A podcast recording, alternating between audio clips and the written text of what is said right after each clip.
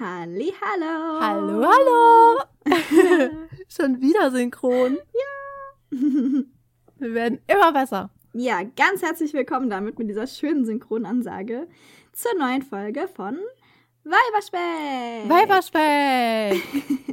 Wir machen heute mal was ganz Verrücktes und nehmen an einem Montag auf. Ja, oh mein Gott.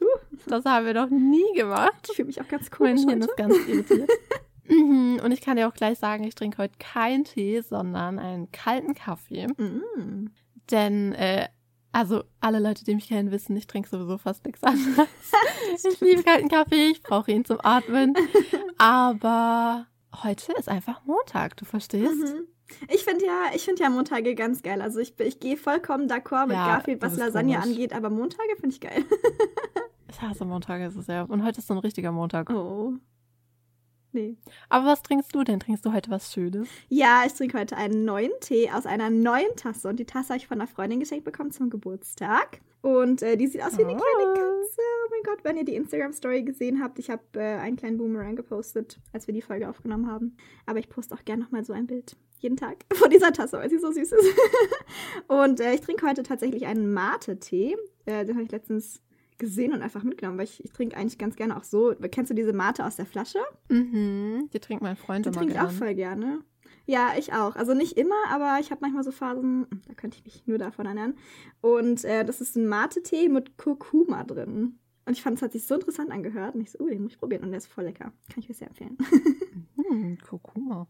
mhm. Ich dachte, du trinkst deinen Hippie-Tee heute. Nee, den habe ich die ganze letzte Woche schon getrunken. Ich dachte, heute mache ich mal eine Pause mit meinem Hippie-Tee. ja, falls ihr das nicht mitbekommen habt, ich habe nämlich so einen Flower Power Tee auch gefunden im Supermarkt. Das ist, ich weiß gar nicht, was da drin ist. Ich glaube Holunder, Hibiskus und Kamille. Und ich bin normalerweise gar kein Fan von Kamille, aber ich finde, der sah so süß aus. Ah, Und deswegen musste ich den einfach mitnehmen. Aber der schmeckt echt lecker. Also man schmeckt die Kamille gar nicht so sehr vor. Kann ich auch sehr empfehlen. Oh, ich liebe Kamillentee. Mm. Und ich habe ja, oh mein Gott, ich fliege tatsächlich in ein paar Tagen nach Marokko wieder und werde da auch eine ganze Weile bleiben. Und ich habe, weißt du, das erste, was ich gemacht habe, was ich mir zusammengepackt habe, eine Box voll mit verschiedenen Tees. Oh, aber kann ich gut verstehen. hm. Ach, Tee ist Yes, wunderbar. also ich bin auf jeden Fall, auf jeden Fall gewappnet. Ich hatte mal eine Phase in meinem Leben, das interessiert jetzt wahrscheinlich kein Mensch, aber das hat mich gerade daran erinnert. Da war ich 14 oder so und da habe ich. okay, jetzt denkt wahrscheinlich jeder, ich bin bescheuert. Da habe ich extrem gerne Gemüsebrühe getrunken. Uh. Und also, wisst ihr, aus diesem Glas von dieser großen Marke? Mhm. Und ich habe es geliebt. Ich war so süchtig und meine Mutter hat gedacht, ich habe sie nicht mehr alle. Und hat es mir dann auch immer verboten, weil sie meinte, Pauline, das ist so krebserregend, bla bla bla. Aber ich, ich war so süchtig. Und dann bin ich auch mal ähm, nach Holland gefahren für ein paar Tage zur Familie und musste unbedingt mein Gemüsefrüheglas mitnehmen, weil ich so Angst hatte, dass sie es dort nicht haben oder dass sie es im Supermarkt nicht haben oder so. Und ich konnte nicht ein paar Tage verreisen ohne Gemüsebrühe. Oh mein Gott. Okay, jetzt wissen das alle da draußen, ich. bin verrückt. Aber macht ja nix. nee. Gemüsebrühe ist geil, ich kann es verstehen. Oh ja, oh, war eine harte Sucht. Naja, ich habe es überstanden. Ein kalter Entzug und dann war es wieder gut. Aber schauen wir mal, ob wir mit unserer Folge heute den Montagsblues ein bisschen von uns, also von mir, schieben können. Bestimmt, weil die Folge, also ich meine, ihr wisst natürlich noch nicht, was für eine Folge wir haben heute, was für ein Thema, aber es wird sehr swingig und sehr bunt und sehr Und sehr witzig und gut gelaunt. witzig, genau. Ja, auf jeden Fall.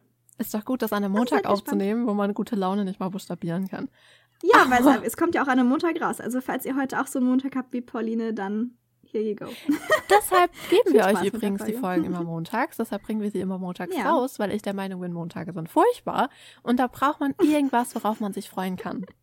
Und ich habe auch einen Podcast, der immer montags rauskommt, den ich sehr gerne höre und der mir jeden Montag so versüßt hat.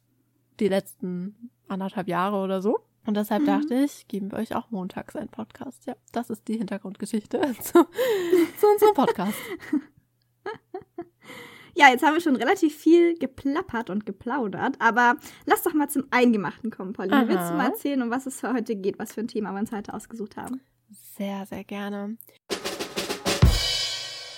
Nachdem wir ja unsere Chanel-Folge gemacht haben, oder unsere Chanel-Folgen, die ja wahrscheinlich jedem Mhm. super gut gefallen haben, so wie uns, dachten wir uns, nehmen wir uns doch noch eine tolle Modedesignerin, die im letzten Jahrhundert sehr viel bewegt hat und Mhm. die praktisch ein ganzes Jahrzehnt beherrscht hat. Eigentlich sogar zwei Jahrzehnte, wenn man ehrlich ist. Ja, kann man so sagen, ja. Und die noch dazu auch was mit unserer letzten Folge zu tun hat.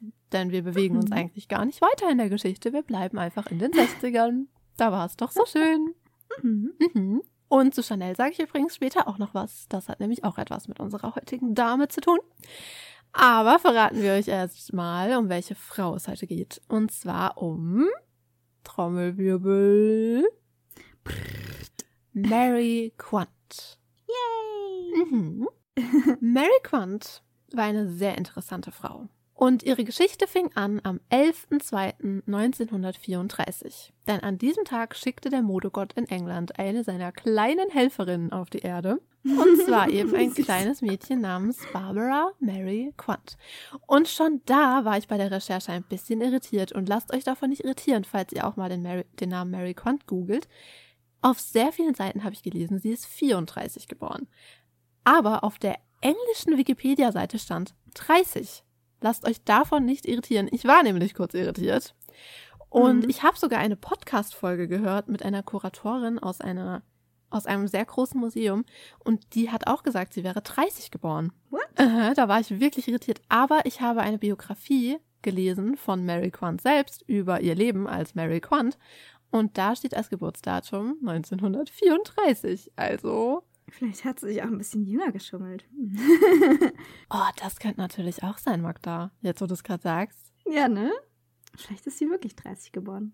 Oh mein Gott. So wie Karl Lagerfeld. Da weiß ja auch keiner, wann er geboren ist. Ja. Da sagst du jetzt echt was Wahres. Naja, auf jeden Fall lasst euch nicht irritieren, falls ihr unterschiedliche Geburtsdaten seht.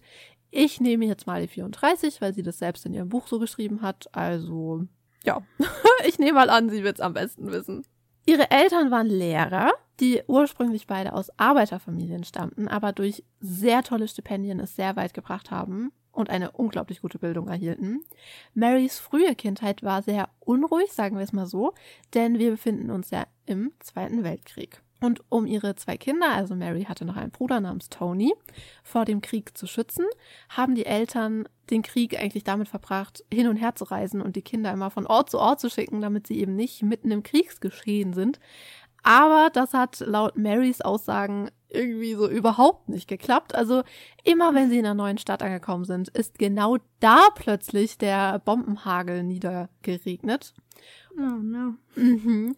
Aber sie Wie so Leute, die immer den Hurricanes hinterherreisen. Genau. Und ich habe da auch ein sehr cooles Zitat für euch. Das werden wir auch auf Instagram posten, denn ihr habt ja schon gesehen, wir haben ja eine neue Zitatrubrik. Und da werde ich auch ein Zitat von ihr über ihre Kriegszeit rein posten. Aber ja, so sah auf jeden Fall ihre Kindheit während dem Krieg aus. Sie hat das alles auch gar nicht so schlimm empfunden. Und das kann ich mir gut vorstellen, weil meine Oma ist, ich meine, je nachdem, wann Mary Quant wirklich geboren ist, aber meine Oma ist ungefähr derselbe Jahrgang und hat Mhm. auch den Krieg als Kind erlebt und erzählt dann eben auch, ich meine, sie hat auch viele schlimme Geschichten, auf jeden Fall, aber sie erzählt eben auch oft, dass sie den Krieg oft auch als lustig empfunden hat, weil sie ja noch nicht verstanden hat, was, also die Tragweite dessen Mhm. verstanden hat, was da passiert und deshalb viele Dinge auch irgendwie als amüsant empfunden hat, wenn man sich dann auf den Boden werfen musste, wenn es hieß Bombenalarm und alle Kinder dachten, das wäre ein Spiel Mhm. und so Sachen. Ja, das hat mein Opa auch schon ein paar Mal erzählt, ja. Ja, und so ungefähr hat Das Mary Quant das in ihrer. Biografie eben auch erzählt, dass sie das als Kind oft als amüsant empfunden hat. Und schon während dem Krieg, also als Kind, war sie nach eigenen Aussagen damit beschäftigt, Bettlaken zu zerschneiden, um sich daraus Kleidung zu machen. Also schon als Kind hat sich ihr ihre kreative Schöpferkraft bemerkbar gemacht. In einem Interview mit einer Modehistorikerin hat sie über Mary Quant erzählt, dass Mary Quant eigentlich schon von vornherein gerne Mode studiert hätte oder gerne Schneiderin geworden wäre. Aber ihre Eltern waren davon nicht ganz so begeistert, denn ihre Eltern hatten ja selbst gute Stipendien, hatten eine große, gute Bildung und wollten eigentlich, dass ihre Kinder das auch bekommen. Und da ist Schneider Mhm. eben nicht so der Traumberuf der Eltern gewesen. Und dann hat man so eine Art Kompromiss gefunden und Mary ist dann aufs Goldsmith College gegangen. Das war eine Kunsthochschule und hat da Kurse belegt in Kunst, Illustration, aber eben auch im Lehrerdasein, kann man das so nennen. Mm, Ja. Ja, also Pädagogik würde man wahrscheinlich sagen, oder? Würde ich auch im Deutschen sagen, aber ist das da, naja, ihr wisst, was ich meine. Sie hätte Lehrer werden können. So viel steht fest. Die Schule hat ihr aber nicht nur ein Diplom gebracht, nein, nein, nein, sondern sie hat dort ihre große Liebe kennengelernt. Ich hätte ihn Alexander genannt, aber ich habe ein Interview mit ihr gesehen und da sagt sie Alexander und deshalb nennen wir ihn auch Alexander. Und dieser gute Mann, Alexander Blunkett Green, den sie am Goldsmith College kennenlernte, von dem werdet ihr in dieser Podcast-Folge noch ein bisschen was hören, der war wirklich ihre große Liebe. Und nachdem sie das College beendet haben, ein paar Jahre später, also 1957, haben die beiden dann auch geheiratet. Aber schon bevor sie geheiratet haben, haben sie zusammen gelebt in London.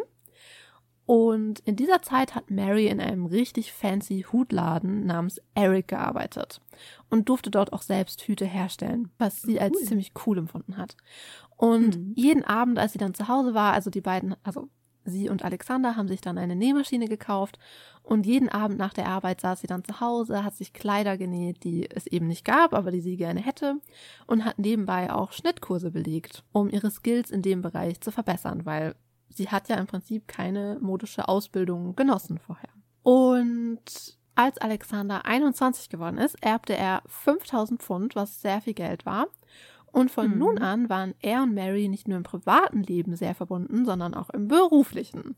Denn 1955 beginnt die modische Reise von Mary Quant, denn in diesem Jahr haben sie, Alexander und ein gemeinsamer Freund, Archie McNair, sich gemeinsam selbstständig gemacht. Also mit diesen 5000 Pfund erwarben sie gemeinsam Räumlichkeiten auf der Kings Road in Chelsea, also London.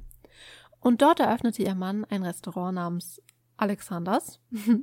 Und Mary Mhm. eröffnete eine Boutique namens Bazaar. Und diese Bazaar, äh, diese Bazaar, diese Boutique namens Bazaar ist wirklich in die Modehistorien eingegangen. Und ich mag den Namen Bazaar ehrlich gesagt auch total gerne. Das klingt irgendwie cool. Mhm. Oder? Es ist Ja. so schlicht, aber cool, es ist irgendwie peppig.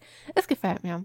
Wenn wir mal eine Ja, Boutique absolut, weil man öffnen. verbindet es ja auf jeden Fall mit so, mit so einem türkischen Bazar, aber halt Mhm. auch irgendwie zum Beispiel mit Harper's Bazar oder so. Ich denke auch immer an Harper's Bazaar und Harper's Bazaar ist meine Lieblingsmodezeitschrift. Wird auch so geschrieben, oder? B Ja, A Z Bazaar. A. Genau. Total cool. Ja. Love it. Also schon mal die erste richtige Entscheidung getroffen. In ihrem Buch, also sie hat äh, nicht nur eine Autobiografie, sondern mehrere und ich habe die spätere gelesen, die ich euch auch allen sehr ans Herz legen kann. Und wo sollen Sie sie kaufen, Magda? In einem unabhängigen kleinen Buchshop. Yes. und in diesem Buch erzählt sie auch ein bisschen was davon, wie liebevoll sie damals den Shop designt und gestaltet haben. Und einen Punkt fand ich dabei zum Beispiel sehr süß, den möchte ich euch erzählen. Sie erzählt, wie Alexander und sie einen passenden großen Spiegel für den Shop gesucht haben. Und ihr kennt es ja alle, wenn ihr, also in jedem Shop, in dem ihr seid, die Spiegel sind immer irgendwie anders. In manchen Spiegeln sieht man irgendwie komisch aus, man hat plötzlich ganz unreine Mhm. Haut und ist irgendwie plötzlich 30 Kilo schwerer und alles sieht merkwürdig aus. Andere Spiegel machen einen total hübsch und hui. Also Spiegel machen wirklich sehr viel aus in einem Laden. Und die beiden haben eben einen Mhm. passenden großen Spiegel gesucht für Bazar. Und sie wurden schließlich auch fündig in einem Antiquitätengeschäft und fanden dort einen Spiegel, dessen Rahmen mit schönen Ornamenten verziert war. Und den haben sie dann gemeinsam weiß angemalt. Und auch das finde ich total süß, weißt du, dass sie selbst so Hand angelegt haben. Mhm. Und in dem Buch erzählt sie, dass dieses Glas des Spiegels perfekt für den Shop war. Denn jeder Betrachter sah darin größer, schmaler und irgendwie rundherum sehr attraktiv aus. Mhm. Und sie erzählt eben, und dieses Buch ist 2012, glaube ich, rausgekommen, also Jahre später, ich meine 55 haben sie den Shop eröffnet. Und sie schreibt in dem Buch, dass sie den Spiegel heute noch bei sich stehen hat. Und immer, wenn sie einen Tag hat, der sehr wichtig ist oder der ihr, also wenn sie irgendwas Angsteinflößendes vorhat, schaut sie immer vorher in den Spiegel. Und das Hm. finde ich so schön. Mhm. Aber auch ansonsten hängen sie und vor allem auch Alexander sich richtig rein. Denn zum Beispiel designte ihr Mann die Tüten des Shops Bazaar. Und die Aha. waren ein echtes Novum. Denn auf den Mhm. Tüten stand der Shop des Namens, also Bazaar, falls ich es nicht schon hundertmal erwähnt habe, stand in Großbuchstaben drauf, wirklich Full Size auf der Tüte. Und das war was total Neues, weil normalerweise stand eben so ein kleines Emblem drauf oder was auch immer. Und die beiden haben Bazaar riesig drauf geschrieben, was natürlich marketingtechnisch super gut war. Denn somit war ja jede Kundin, die auf der Straße rumgelaufen ist, eine laufende Reklametafel. Mhm. Und ich kann euch sagen, an Kundinnen mangelte es im Shop wirklich nicht. Denn es lief wirklich von Sekunde eins an richtig, richtig, richtig gut. Und sie selbst sagt, innerhalb von zehn Tagen waren sie praktisch ausverkauft. Mhm. Und dann schauen wir uns doch auch mal an, was die Leute dort gekauft haben, was so schnell ausverkauft war. Und dazu müssen wir erstmal kurz was über die Zeit sagen, also über die modische Zeit, in der wir uns hier gerade bewegen. Also 55 wurde Bazaar geöffnet.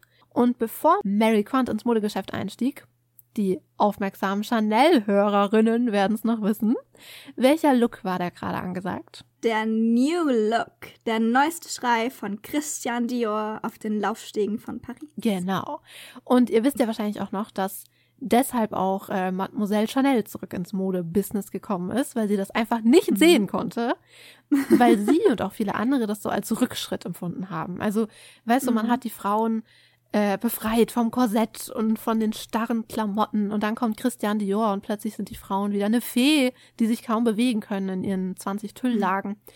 Und Mary Quant fand das auch ganz furchtbar. Und ich meine, über den New Look werden wir bestimmt auch nochmal eine riesige Folge machen. Darauf freue ich mich so sehr. Mhm. Aber die Mode war generell jetzt nicht nur den New Look betreffend. Ich meine, es war ja nicht nur Christian Dior, der da irgendwas auf den Markt geworfen hat. Die Mode war generell wieder etwas steifer. Ich meine, ihr alle kennt ja Bilder aus den 50ern. Frauen waren eher, ja, ich will nicht sagen Accessoire der Männer, weil das klingt, als würde ich die Frauen abwerten und das will ich nicht. Mhm. Aber die Rolle der Frau war ja eher sehr, äh, hat wieder so einen Schritt, Schritt zurück gemacht, sagen wir es mal so. Ja, konservativ Mhm. ist das passende Wort. Und so war eben auch die Mode. Sie war etwas steifer, etwas Ja, und gerade älter. auch im Hinblick auf, auf Mode für junge Leute. Also das Ja, ist ja so eine Die hat Spezialität nicht existiert. Und dazu komme ich auch gleich genau, noch. die war inexistent. Ja. Genau, und das ist eben genau der Punkt, weil in dieser Zeit sahen die Töchter eigentlich aus wie die Mütter oder auch die Großmütter. Mhm. Und das war kein Ja. Zufall, denn, oder auch kein Wunder, denn sie trugen auch wirklich die Kleider ihrer Mutter oder Großmütter. Mhm. Und Jugendmode hat im Prinzip eigentlich gar nicht existiert. Und wie Mary Quant auch selbst sagte, neue Sachen waren nicht sehr beliebt. Es wurde eher als déclassé angesehen, wie neue Möbel kaufen zu müssen. Und ich verstehe, was Mhm. sie damit meint, weil wenn du so in der High Class bist, du kaufst dir ja nicht selbst Möbel, sondern du kommst aus einer reichen Familie, hast die Möbel seit drei Milliarden Generationen da stehen und neue Möbel kaufen müssen sich nur andere Menschen. Und Mhm. auch neue Klamotten wurden sich einfach nicht gekauft. Und die Mode war deshalb eben einfach nicht modern und die Jugendmode schon gar nicht, weil sie ja gar nicht existierte.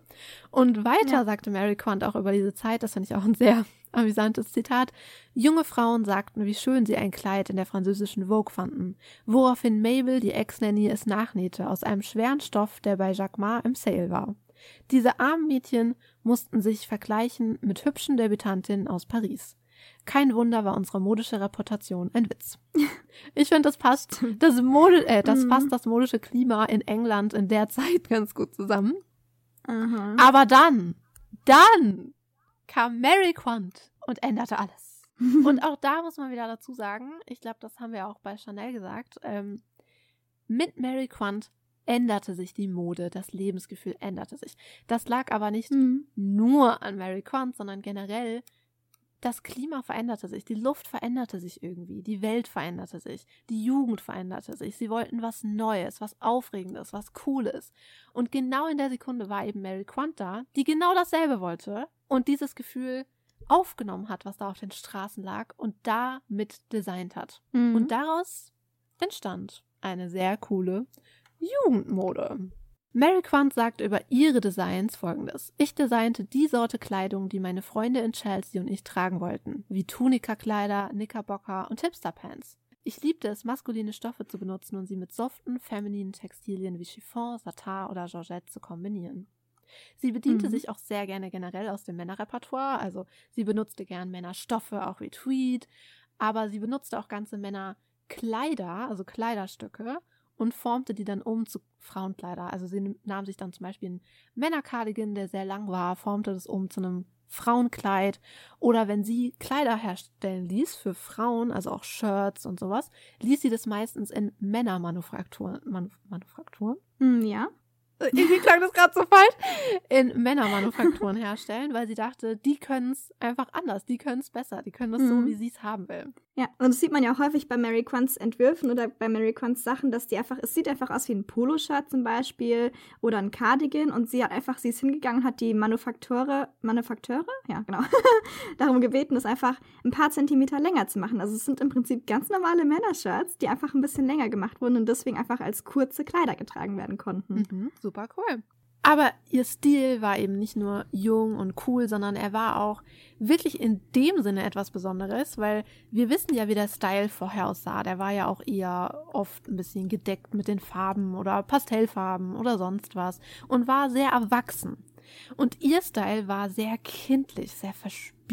Weil, ich meine, wenn man sagt cool, könnte man ja auch an, ich meine, cool ist ein weiter Begriff. Das könnte auch sowas sein wie die Skater-Mode oder es könnten Punks Mhm. sein. Es könnte ja alles Mögliche sein. Aber ihre Mode war sehr spielerisch, sehr mädchenhaft. Das war so ein Lolita-Look. Also Alexander hat auch selbst damals gesagt, manchmal macht ihm das schon fast ein bisschen Angst, weil er guckt die Sachen an und denkt sofort an Nabokov. Also das ist ja der Autor von Lolita. Mhm. Und ihm ist das manchmal schon ein bisschen äh, unheimlich. Aber das war so der Style und das war auch die Idee von Mary Quant dahinter, dass Frauen, auch wenn sie nicht mehr 14 sind, dass sie trotzdem auch so ein inneres Mädchen noch haben und dass sie nicht gleich, dass sie 12 sind und dann sind sie gleich 60 vom Aussehen her und von der Mhm. Mentalität her und dass man einfach so jung sein kann und sich diese Jugendlichkeit auch erhalten kann und das spiegelt sich in der Kleidung wieder und deshalb war die eben so sehr viele bunte Farben, so Bonbonfarben, rosa, aber auch orange, es hat auch mal geknallt Mhm. und es war schon was sehr, sehr, sehr Besonderes. Mhm. Und eine, ihre- also eine Inspiration dafür ist, und das fand ich so süß, waren Filme. Denn sie war ein großer Fan von romantischen Filmen. Und da gibt es ja ganz häufig so Szenen, in denen die weibliche Protagonistin in Nöte gerät, zum Beispiel in ein Fluss fällt oder in einen Brunnen und dann vom Held gerettet werden muss und er ihr dann eins seiner Kleidungsstücke gibt, um sie Mhm. zu retten. Und das war für sie so eine große Inspiration. Weißt du, dieser Moment, wenn die Frau dann dasteht, wunderhübsch mit dieser Männerkleidung. Mhm. Das finde ich eine total Ja. coole Inspiration. Und witzig fand ich, dass ich so dachte, ha ja, ich liebe klassische Filme auch so sehr. Ich wirklich, ich liebe klassische Filme. Und eine Sekunde später wurde mir klar, für sie sind das keine klassischen Filme, weil sie gerade in den 50ern Sie ist. Das total fand ich irgendwie total witzig, Mhm. dass es für sie ja gerade Ja. die aktuellen Filme waren. Stell ich mir Mhm. super cool vor. Stell dir vor, du willst Samstagabend ins Kino und da läuft Clark Gable. Ach, Coole Welt. Coole Welt, Leute. Naja, Neid-Moment. Aber im Großen und Ganzen lässt sich einfach sagen, sie hat ja alles Mögliche hergestellt. Kleider, Hosen, Blusen, Röcke, sie hat alles Mögliche hergestellt. Auch Schuhe, Mhm. Unterwäsche, alles Mögliche. Und generell muss man über ihre Mode sagen, sie war einfach relaxed. Sie war tragbar, sah trotzdem extrem cool aus, aber man konnte darin einfach alles machen. Du konntest damit spazieren gehen, du konntest damit Auto fahren, du konntest damit aber auch Kaffee trinken gehen, du konntest einfach alles machen. Sie war frisch Mhm. und jung. Ja. Aber man muss auch dazu sagen, dass ähm, sie, als sie Bazar gestartet hat, nicht sofort ihre Designs verkauft hat, sondern erstmal andere Designs eingekauft hat, die sie cool fand und die so ihrem Stil entsprochen haben. Aber nach einer Zeit war das eben auch unbefriedigend und ich kann es auch verstehen. Ich meine, sie kann es auch besser als die anderen. Und irgendwann hat sie dann eben angefangen, ihre eigenen Designs dort zu verkaufen. Und das hat wirklich super gut funktioniert. Das äh, muss man wirklich so sagen. Und vor allem ein. Aber, und das habe ich auch gelesen, kurze Side Story, dass Mary Quant hat in einem Interview mal gesagt, dass ihre Mode am Anfang nur so günstig war, weil sie keine Ahnung von äh, Preisspanne hatte. ja, dazu komme ich Also- auch später nochmal. Das ist Und das war ja auch ziemlich am witzig. Anfang wirklich Teil ihres Erfolgs, warum sie so schnell so erfolgreich wurde, weil halt ihre Mode im Vergleich zu anderer Designermode, sage ich mal, so günstig war. Und ich finde das so witzig.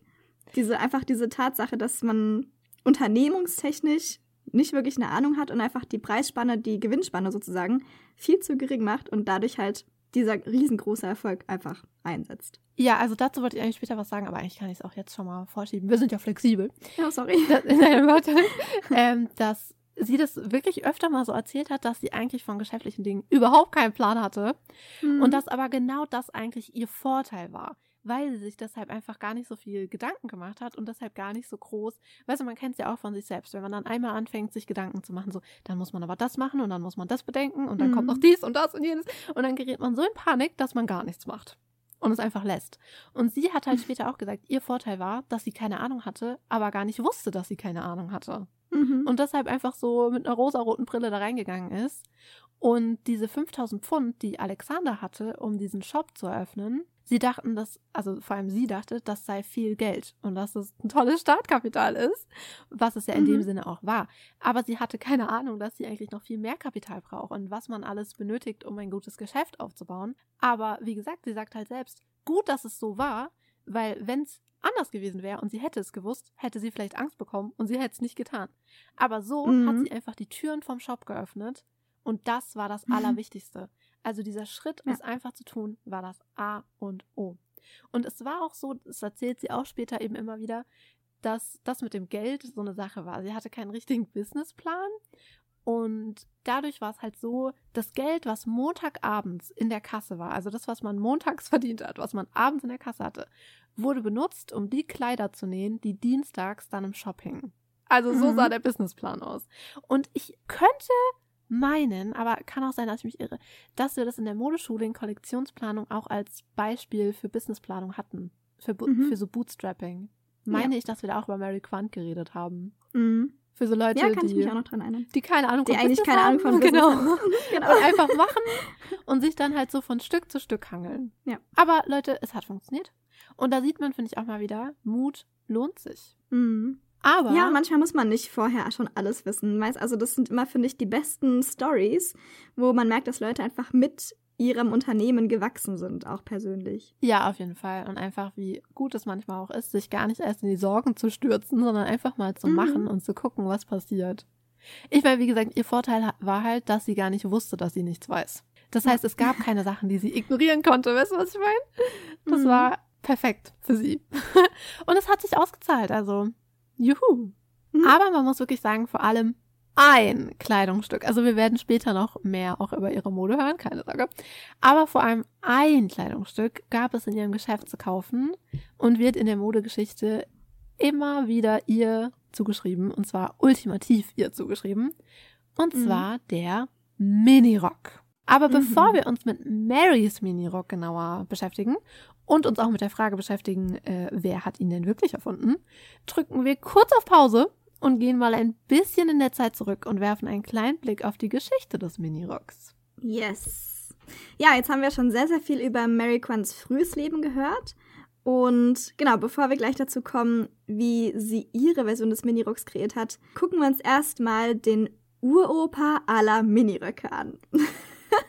den Minirock gibt es nämlich schon seit Jahrtausenden, kann man wirklich sagen. Und zwar in Form von einem Lendenschurz, wenn man so möchte. Im alten Ägypten und im alten Griechenland wurden häufig Lendenschurze zur Verdeckung der primären Geschlechtsmerkmale verwendet. Und in vielen indogenen Völkern werden solche Lendenschurze bis heute tatsächlich getragen. Also zeitweise galt der Lendenschurz sogar als Männerrock, da er in vielen Kulturen hauptsächlich von Männern getragen wurde, wie zum Beispiel bei- bei den Maasai. Die, äh, da habt ihr vielleicht auch schon von gehört, das ist ein afrikanischer Stamm, bei denen die Männertracht aus einem roten Lendenschurz oder Männerrock sozusagen besteht. Also diese feierliche Tracht. Und ich finde es ganz interessant, weil man ja, wie gesagt, Mary Quant immer die Erfindung des Männer, äh, des Männerrocks, sagt des Männerrock. Minirocks, den hat sie wirklich nicht erfunden, ähm, des Minirocks zuschreibt. Aber äh, tatsächlich ist er in der westlichen Welt das erste Mal wirklich aufgetaucht, und zwar noch vor ihrer Geburt. Wir gehen mal ins Jahr 1932. Dort wurde die deutsche Operette Der Zarewitsch aufgeführt. Nicht zum ersten Mal, ich weiß nicht genau, wann die Uraufführung war, irgendwann Ende der 20er, wenn ich mich richtig, richtig entsinne. Und in dieser Aufführung oder in dieser Inszenierung von 1932 trug die Schauspielerin Nora Weindl einen weißen, kurzen Rock mit geraffter Taille und roten Blumenköpfen. Da hatte sie so ein Petticoat drunter, also der war auch wirklich, der sehr schön geschwungen, wenn sie sich bewegt hat. Und auf diesen Rock hat sie schwarze Lederstiefel getragen. Also das war so in Deutschland die erste Einführung eines Minirocks sozusagen, aber natürlich erstmal nur als Bühnenkostüm. Und ja, der Rock im Zarewitsch war aber zwar der erste, aber keinesfalls der letzte Mini von äh, vor Mary Quant. Und zwar immer öfter wurden nun auch solche Miniröcke auf Bühnen oder Filmen getragen, hauptsächlich in Musical- und Revuefilmen, da die Kostümdesigner und auch die Schauspieler natürlich schnell die Bewegungsfreiheit des Minis zu schätzen gelernt haben. Also es natürlich bewegt es sich viel leichter in so einem kurzen Minirock, der schön mitschwingt und der alle Bewegungen mitmachen lässt, als so einem steifen Pencil Skirt zum Beispiel. Die waren ja auch damals sehr angesagt zu der Zeit. So, das sind diese engen Röcke. Mhm. Und in den 40ern dann wurde der Mini immer beliebter. Also gab es auch vorher schon in den 30ern, aber ab den 40ern ist es richtig durch die Decke gegangen, die Beliebtheit bei den sogenannten Cigarette Girls. Also diese Cigarette Girls sind durch die Bars und Restaurants gelaufen und durch die Casinos in den USA in kurzen Röcken mit Bauchladen, oh, aus dem sie Zigaretten und andere Waren verkauft haben. Ihre typische Uniform bestand aus einem kurzen, meist schwarz-rotem Rock. Das waren die hauptsächlichen Farben. Wie gesagt, es konnte auch ein bisschen variieren, aber und das war meistens ein, entweder ein Tellerrock, also das sind die Röcke, die an der Taille oben keine Raffung haben, die praktisch, wenn man sie flach auf den Boden legt, einen Kreis ergeben. Oder einen Faltenrock, also die Taille war gerafft, in Falten gelegt, wie auch immer. Dazu haben sie meistens einen Pillbox-Hut getragen, das sind diese klassischen Jackie Kennedy-Hüte, die man so kennt.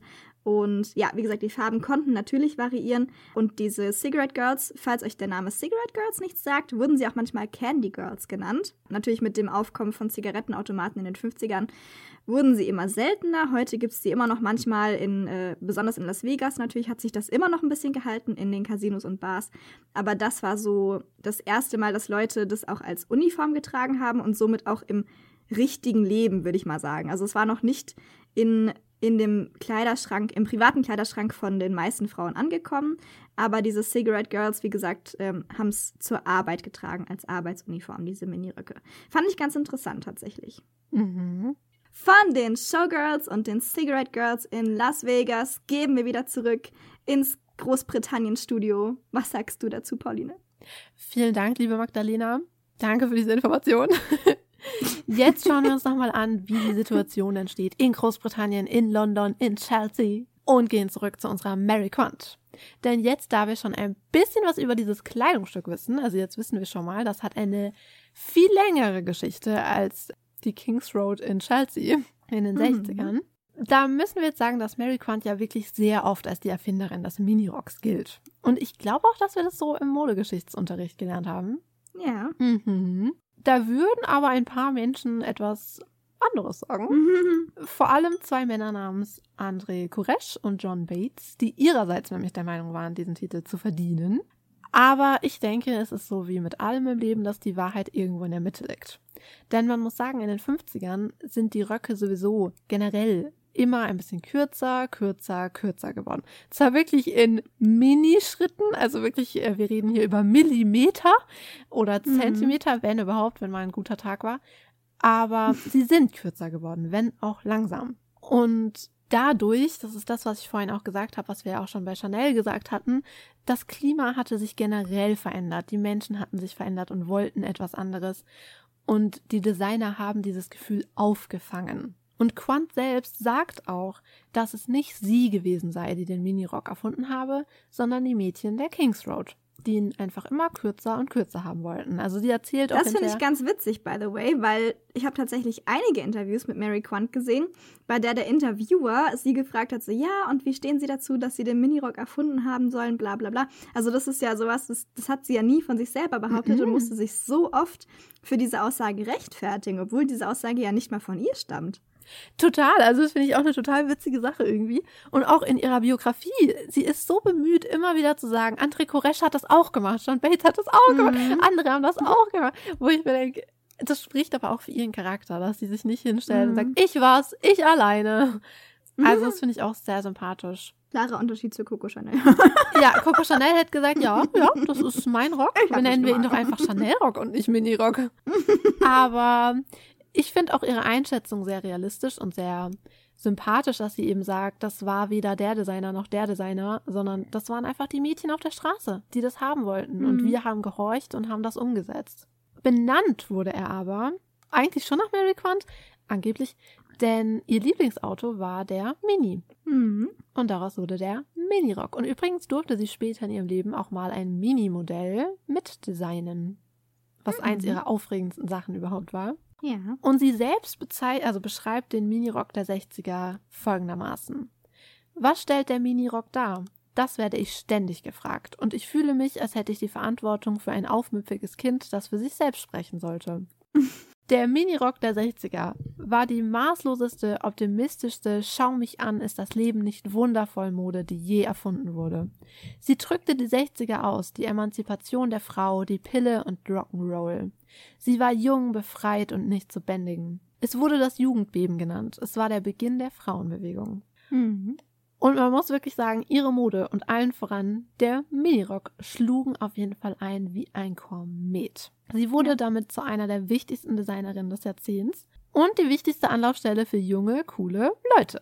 Und man muss auch dazu sagen, dass ähm, sie ja nicht nur den Rock erfunden hat, sondern auch die dazu passenden Hosen, Strümpfe, Nägel, Lippen. Strumpfhosen. Alles? Ja, eigentlich war es eine Okay. fiese Frage, weil eigentlich hat sie alles, ich meine, sie hat ja auch coole Schuhe dazu erfunden, coole Jacken, also sie Mhm. hat ja alles drumherum gemacht. Aber der Punkt ist eben, sie hat auch coole Strumpfhosen herstellen lassen, die dem, mit dem Mhm. Outfit so gematcht haben. Und auch da, das haben auch andere Designer gemacht. Auch da stellt sie sich nicht hin und behauptet, sie wäre der Nabel der Welt gewesen. Aber sie war schon eine der ersten, die das so gemacht hat. Und die dann eben ihre Models auf den Laufsteg ge äh, geschickt hat. Mit kurzen Röcken, mit pinker Strumpfhose. Und das war was ganz Neues. Und Mhm. gerade diese junge, verrückte Mode hat sie eben zu einer der wichtigsten Designerinnen gemacht. Aber natürlich ein nicht unwesentlicher Teil ihres Erfolgs war ein Model, das vielleicht das ein oder andere von euch da draußen kennen, namens Twiggy. Mhm. Das Postergirl des Jahrzehnts. Und dieser Dame werden wir auch bei Zeiten eine eigene Folge widmen. Deshalb werden wir nicht weiter jetzt über sie reden, aber ich wollte sie natürlich nicht unerwähnt lassen, weil man kann nicht Mary Quant sagen, ohne Twiggy zu sagen. Mhm. So viel steht fest. Und oft wird Mary Quant auch die Erfindung der Hot Pants zugeschrieben, was wahrscheinlich auch nicht so ganz der Wahrheit entspricht. Dieser Frage werden wir wahrscheinlich nächsten Sommer auf den Grund gehen. Denn eigentlich haben wir kurz überlegt, ob Hot Pants dieses Mal unser, unser Petit Four wird, aber wird's nicht. Aber vielleicht nächstes Jahr. Also können wir uns schon mal auf nächstes Jahr freuen. Yes. Fest steht aber auf jeden Fall, dass sie auch kurze Hosen im Sortiment hatte. Aber ob sie deshalb die Erfinderin der Hotpants ist, wer weiß das schon. Hm. Dazu mehr 2022. Stay tuned. Aber nicht jeder war so begeistert von ihrer jugendlichen, modernen Mode. Also immer mal wieder schlugen auch Gentlemen mit Melonenhut gegen ihr Fenster und rufen unmoralisch oder widerlich.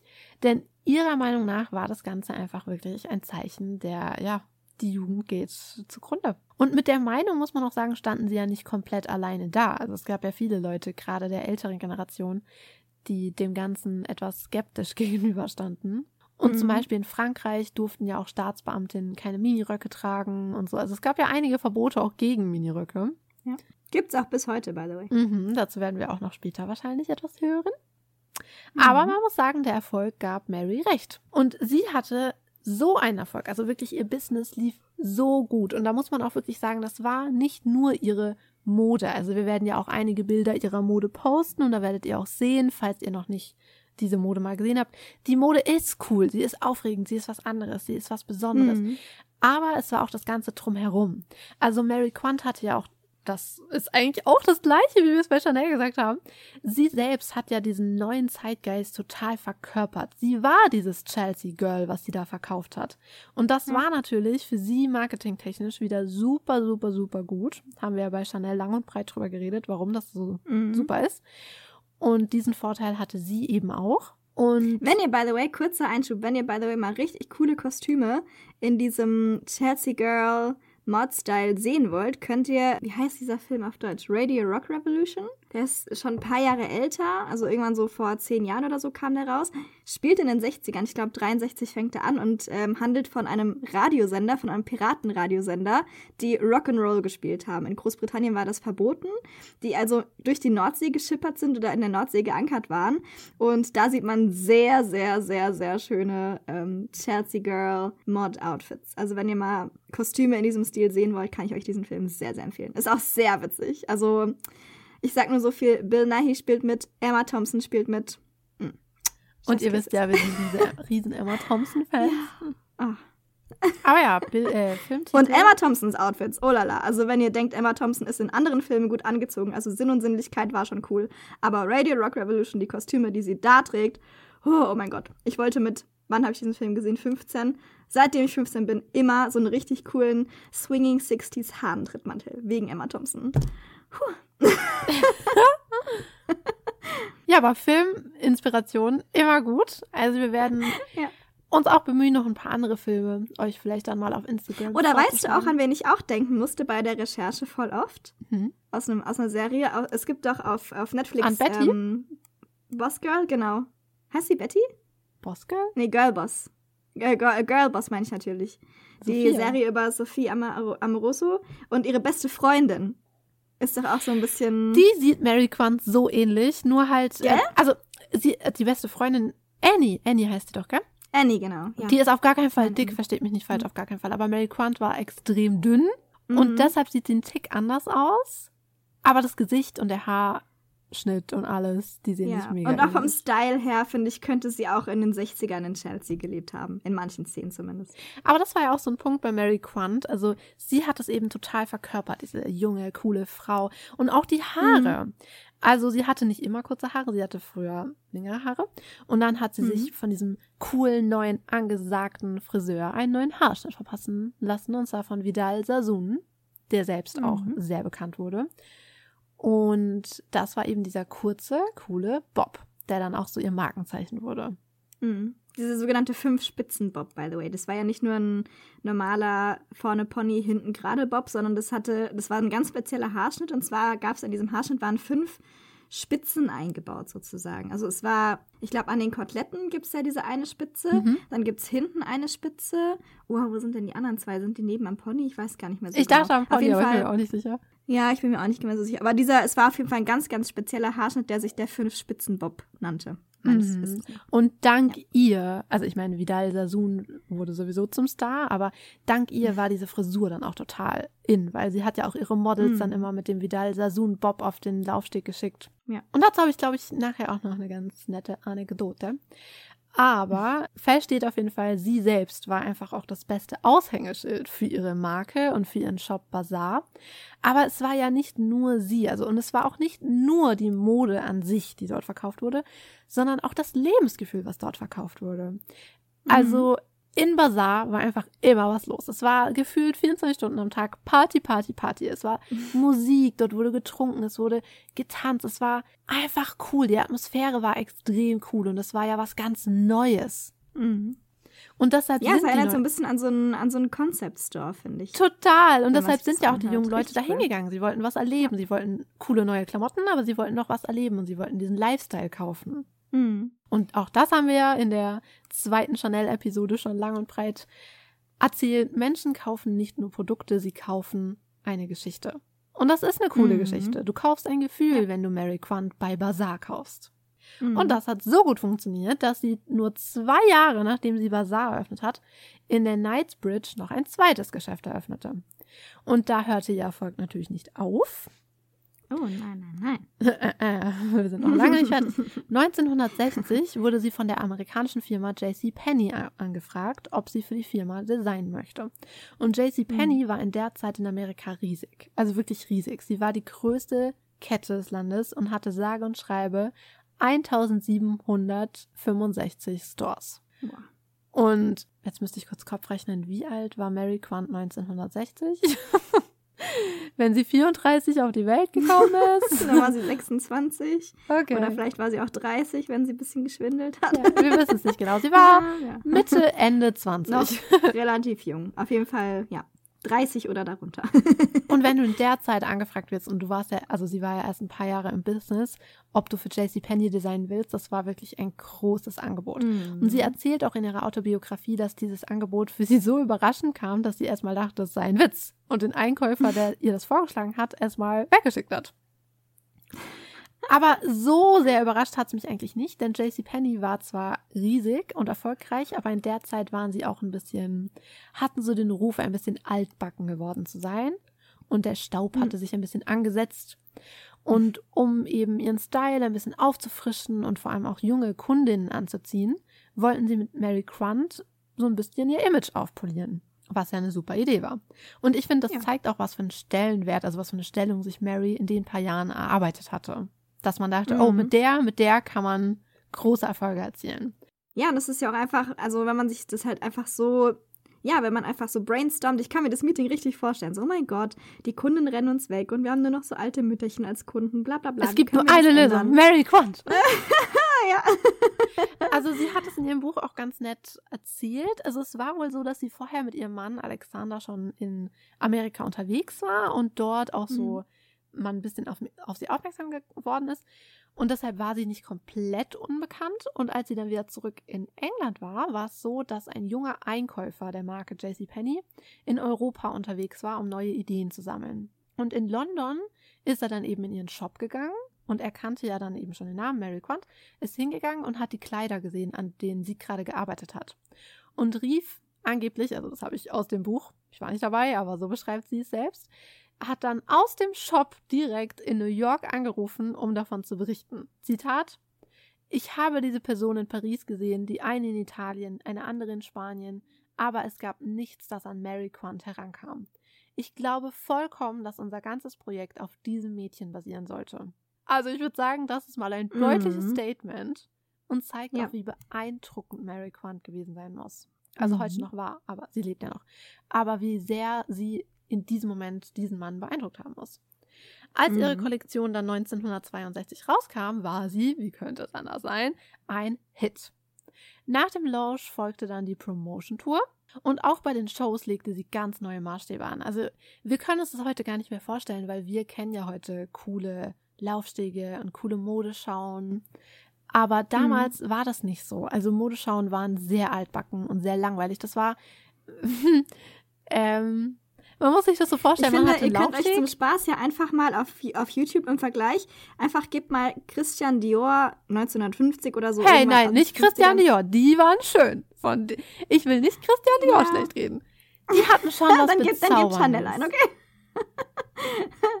Aber ihr könnt euch einfach mal zum Beispiel eine Modenschau von Chanel, eine alte, anschauen im Vergleich und dann eine von den äh, aus den 60ern von Mary Quant. Also das ist wirklich eine ganz andere, ein ganz anderes Feeling, was darüber kommt. Es war komplett anders. Also Modeschauen vorher Mhm. waren auch eher so, du hattest einen Laufsteg, drumherum saßen die möglichen Kundinnen und Kunden und dann hattest du meistens auch noch so einen Moderator, der gesagt hat, jetzt kommt Sarah in dem blauen Kleid, sehen Sie, wie die Rüschen sich unten beugen. Okay, das hat überhaupt keinen Sinn ergeben, aber so war eine Modenschau und dann kam eben Mhm. Mary Quant und alles war anders. Also ihre Shows waren praktisch wie ein Konzert. Da war eine große Bühne, da war eine Popband, die gespielt hat. Die Models haben getanzt, die hatten Spaß. Und auch ihre Looks waren ja natürlich total anders. Also sie hatten kurze Vidal-Bobs, sie hatten die kurzen Miniröcke an. Alles war verrückt und neu und frisch und cool. Und das Mhm. kam natürlich an. Also die Stimmung war einfach ja, es war ein fire. bisschen, also kann man sich so ein bisschen vorstellen, wie der Unterschied zwischen, wenn ihr Teleshopping schaut oder wenn ihr die Victoria's Secret Modenschau schaut. Das, also Teleshopping Obwohl wir keine so, Fans von Victoria's Secret sind. Nein, definitiv nicht. Aber, aber von, der, von dem Kaliber her kann man sich das ungefähr so vorstellen. Obwohl ich gar nicht Victoria. Ja, doch, ich weiß schon, was du meinst. Ne, also große Bühne einfach, angesagte Pop-Acts singen ja immer dort mehrere tatsächlich meistens pro Jahr. Mhm. Als es noch die Shows gab. Aber ja, Mary Quant hat da eben ganz neue Maße. Und ihr müsst euch immer bei allem, was ich sage, klar machen. Für uns heute ist das so, ja, okay, cool, da hat Musik gespielt und da wurde getanzt, okay, whatever. Aber damals war das, es gab es einfach vorher nicht. Das war eine neue Welt. Und das ist bei allem, was wir hier bei Mary Quant sehen. Mit unseren Ohren klingt das alles so cool. Wow. Sie hatte in ihrem Shop Musik und die haben da Partys gemacht. Aber das gab es vor ihr einfach nicht. Also immer klar machen, für unsere modernen Ohren ist das das Normalste der Welt, aber für damals war das die neue Welt. Und sie hat auch erzählt, dass als sie in New York waren, dass dann immer so eine Traube Mädchen vor ihrem Hotelzimmer standen und sagen, wir wollen auch den Vidal-Haarschnitt haben. Ihr geht hier nicht weg, wir lassen euch nicht durch, bis ihr uns die Haare schneidet. Also es hat so einen Hype ausgelöst und eben nicht nur ihre Klamotten, sondern alles. Ihr ganzes Auftreten hat einen Hype ausgelöst. Hm. Und bei diesem Riesenerfolg blieb es natürlich nicht nur bei einer einmaligen Kooperation, denn dank JCPenney, also mit JCPenney zusammen, arbeitete Mary Quant von nun an regelmäßig in Amerika und designte mehrere Jahre für die Marke. Und weißt du, wer bei einem der späteren Shows mitmodelte? Wer? Patty Boyd. Ui. Mhm. Unsere Patty Boyd aus der Hippie-Folge. Was ja auch kein Wunder ist, weil sie war ja auch mit den Beatles gut befreundet, also vor allem mit John Lennon. Mhm. Und ja, deshalb, ja, ist es auch irgendwie logisch, dass sie Patty Boyd kannte. Ja, dann kam auch weiterer Erfolg, Erfolg, Erfolg, Erfolg. Wirklich ist es eine reine Erfolgsstory, die wir hier erzählen, aber das finde ich irgendwie auch schön, dass mal alles so gut läuft. Weißt du, was ich meine? Ja. Mir gefällt es, wenn Menschen glücklich sind. Und da muss man aber auch dazu sagen, also dieser Erfolg, der kam natürlich beinahe über Nacht, kann man sagen.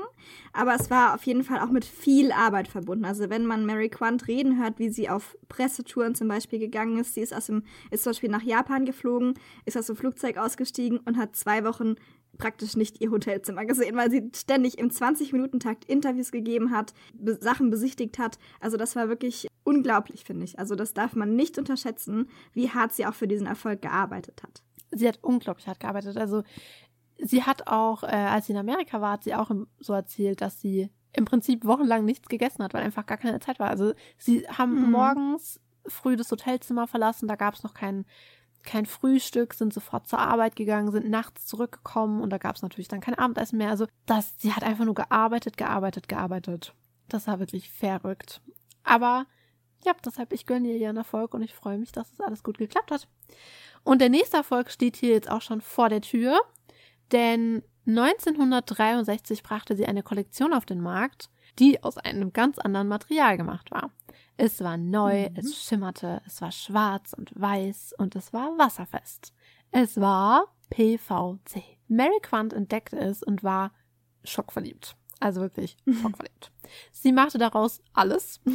Also in ihrer ersten Kollektion meinte sie, hat sie vor allem ähm, so Tuniken gemacht, so Tunikenkleidung, so Trenchcoats mit Gürteln und so Sachen. Aber sie machte daraus auch Schuhe, Regenmäntel. Sie hat alles daraus gemacht. Und hergestellt wurden die Teile in ihrem Studio mit denselben Maschinen, mit denen sie auch die anderen Kleidungsstücke genäht hatte. Und das klappte Hm. natürlich nicht ganz so wunderbar. Und die Nähte hielten einfach überhaupt nicht. Und sie meinte, es war so ein richtiger Horrormoment. Sie haben genäht, genäht und haben gesehen, oh, die Nähte fallen einfach alle wieder ab. Mhm. Und wenn man aber so eine Modequeen wie Mary ist, gibt man natürlich nicht auf, sondern Spezialgarn und Nadeln lösten das Problem und geboren war die Wet Collection. Ein passender Name. Mhm. Und ich finde, das ist auch mal wieder eine tolle Lehre fürs Leben generell, wenn man etwas Neues ausprobiert. Ich meine, vor ihr hat keiner mit PVC gearbeitet. Das war ein neuer Stoff. Es war eine neue Idee, das überhaupt in der Mode zu verwenden. Es war was komplett Neues. Und wenn man was Neues ausprobiert und es nicht auf Anhieb klappt, dann nicht gleich aufgeben, sondern es nochmal probieren. Denn dann kann so Mhm. etwas Wunderbares entstehen, wie hier mit der Wet Collection. Ich meine, es ist eine ihrer bekanntesten Sachen überhaupt. Und hätte sie aufgegeben, nachdem sie gesehen hat, oh, ups, die Nähte halten nicht, war vielleicht eine dumme Idee, dann wäre uns das allen entgangen. Aber im selben Jahr, ebenfalls 1963, gab es eine neue Linie ihrer Marke, und zwar die Ginger Group, die erschwinglicher war und die vor allem für den Massenmarkt gedacht war, also vor allem auch in Amerika. Und dafür drehte sie ihre Designmethode etwas um, denn normalerweise waren es oft die Stoffe, die sie gesehen hat, die sie zu etwas inspiriert haben. Aber bei der Ginger Group machte sie es andersherum, dass sie erstmal visualisierte, was will sie, was für ein Modell will sie, was für einen Look will sie, und dann suchte sie nach passenden Stoffen, die in den Preisrahmen gepasst haben. Und an sich entspricht das eben auch wieder total Mary Quant, diese Idee von der Ginger Group, weil das auch so ein Stück dazu beigetragen hat, Mode zu demokratisieren. Also dass Mode eben nicht Hm. für ein paar Menschen ist, die eben genug Geld haben, um sich die neuesten, coolsten, angesagtesten Teile zu beschaffen, sondern für alle. Es ist für alle da, es ist für alle gedacht. Und dabei war eben die Ginger Group so ein wichtiger Bestandteil, dass dann eben jeder sich was leisten konnte. Und vielleicht auch so stückchenweise. Also die Kollektionen waren auch so aufgebaut, hey, du kannst dir kein ganzes Ensemble leisten, keinen ganzen Look leisten, aber vielleicht kannst du dir ein T-Shirt leisten. Und nächsten Monat Mhm. kannst du dir dann vielleicht den Rock leisten. Und übernächsten Mhm. vielleicht den linken Schuh und dann den rechten Schuh. Also so waren die Looks aufgebaut, was natürlich, wie gesagt, geholfen hat, einen Look, also eine Mode zu demokratisieren. Und das entspricht ja auch Mary Quant. Und noch im selben Jahr zahlte sich ihr Herzblut auch wirklich, was sie da reingesteckt hat, sehr aus, denn für diese Kollektion der, also die erste Kollektion der Ginger Group und für die Wet Collection bekam sie den International Fashion Award der Sunday Times. Und da gibt es eine nette Anekdote, die sie selbst erzählt in ihrem Buch, und zwar über Coco Chanel. Denn die Preisverleihung fand in Paris statt und eine der anderen Preisträgerinnen war Chanel. Mhm. Und weißt du was? Angeblich drückte sich Mademoiselle Chanel vor der Preisverleihung, weil sie Mary Quant einfach nicht ausstehen konnte. Und das finde ich sehr interessant, weil Mary Quant im Gegensatz dazu ein großer Fan von Coco Chanel ist. Mhm. Also sie schreibt auch in ihrem Buch über Coco Chanel, dass sie eine der wenigen Designerinnen ist, die sie total bewundert und die sie so als Vorbild hatte. Was ich auch logisch Mhm. finde, weil die beiden sind sich irgendwie auch sehr ähnlich. Also Ja, ja, in das sind ja dem, was beides sie- so, die einfach in dem, was sie geschaffen haben, weil sie das ja auch selber verkörpert haben. Das haben wir in der großen Chanel-Episode ja auch besprochen, dass Coco Chanel ja eigentlich immer für sich designt hat. ja, genau, und auch einfach was Neues designt hat und ähm, Barrieren auch überwunden hat und sich nicht drum Mhm. geschert hat, ob andere es für okay finden oder nicht okay finden, sondern einfach gemacht haben. Und klar, letztendlich die Mode ist komplett anders, aber man muss sich ja auch klar machen, und das hätte auch Chanel sich klar machen können, wenn sie ein bisschen äh, über ihren Tellerrand hinausgeguckt hätte in diesem Moment. Klar ist es anders, weil da ein paar Jahrzehnte dazwischen liegen.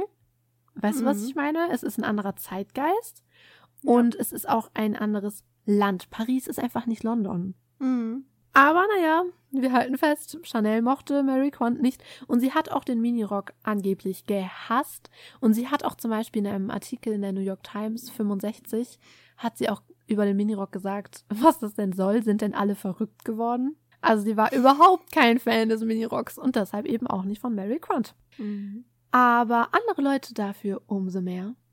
Denn 1966 passierte etwas sehr Großes im Leben der Mary Quant und das finde ich wirklich, oh mein Gott. Also wenn ich nicht vorher schon vor Neid gestorben wäre, würde ich es jetzt tun. Denn sie kam gerade von einer Geschäftsreise zurück nach London, wo Alexander sie vom Flughafen abholte und ihr eine große Nachricht zu übermitteln. Ihr sollte der Orden des Britischen Empires überreicht werden. Mhm. Ist das nicht der Wahnsinn? Oh mein Gott. Das ist richtig cool. Und das geschah dann auch. Also ihr wurde von Queen Elizabeth II. 1966 der Order of the British Empire verliehen. Und laut Quant war die Queen sehr, ja, very charming. Ich meine, wie könnte es auch anders sein? Natürlich ist die Queen very charming. Oh mein Gott, ich bin so neidisch. Und es war alles in allem ein sehr beeindruckendes Erlebnis. Und du fragst dich jetzt bestimmt, was Mary Quant getragen hat, als sie der Queen gegenüberstand. Ich werde es dir Natürlich. sagen. Ein Mini-Kleid. Wie könnte es anders sein? Uh. Mhm. Und dann sind Queen Elizabeth bestimmt die Augen aus dem Kopf gefallen. Aber in derselben Zeit übrigens, in der Mary Quant ein Order of the British Empire verliehen bekam, wurde eine junge Schülerin einer Londoner Privatschule ein Verweis ausgestellt, weil sie den Rock ihrer Uniform zu sehr gekürzt hatte. Ihr Mhm. Name Anna Wintour. Ja. Ist das nicht eine coole Side Story? Ja. Was aus Absolut. dieser Anna Wintour wohl geworden ist. Ach, ich frag's mich jeden Tag. Das würde ich gerne wissen. Ob sie wohl was in der Mode gemacht hat? Hm. Aber 1966, also ich sag's euch Leute, da ging's im Leben von Mary Quant rund, rund, rund. Also sie hat den Preis bekommen, den Preis sag ich schon, den Orden bekommen. Was ist mit mir los? Den Orden bekommen. Und sie hat eine Kosmetik-Brand, Brand, eine Kosmetik-Brand gelauncht. Und hier können wir euch schon mal spoilern, damit ihr nicht denkt, wir enthalten euch irgendwie interessante Informationen vor. Mit der Mary Quant Kosmetik Brand werden wir uns in unserem Petit Four beschäftigen. Aber auch wenn wir über die Kosmetik Brand erst am Freitag sprechen, ein wichtiger Teil der Brand war, dass dadurch das Logo der Firma Mary Quant auch festgelegt wurde. Denn es war eigentlich schon von vornherein das Gänseblümchen. Aber sie selbst sagt halt auch, das ist im Prinzip so entstanden, dass sie immer, wenn sie Zeichnungen gemacht hat, wenn sie Entwürfe gezeichnet hat, hat sie immer so auf dem Papier rumgekritzelt. In der Erwartung, dass irgendeine geniale Idee herauskommt aus dem Stift. Kenne ich zu gut, kommt mir irgendwie bekannt vor. Und dann hat sie halt so rumgekritzelt und dann kam ganz oft auch dieses Gänseblümchen. Und sie sagt halt auch, das Gänseblümchen, das war was, das hat sie so durch ihr Leben begleitet, das hat sie immer glücklich gemacht, das war so wie so ein kleiner Mhm. Glücksbringer, das war immer irgendwie schön, hat gute Laune gemacht.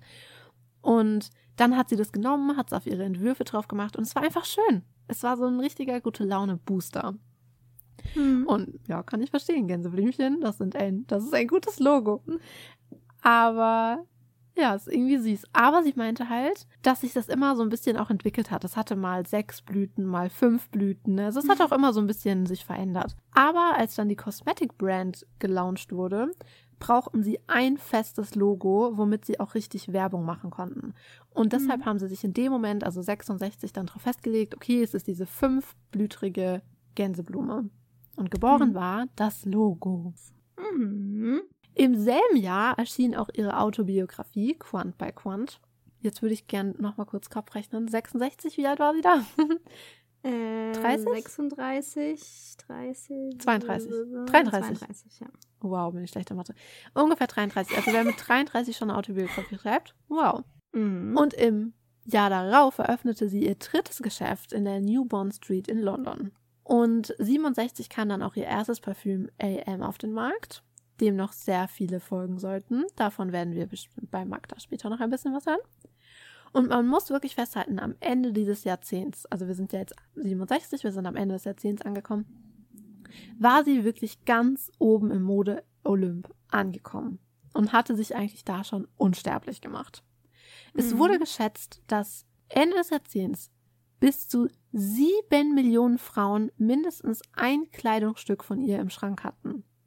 I mean, äh, Das ist krass. what?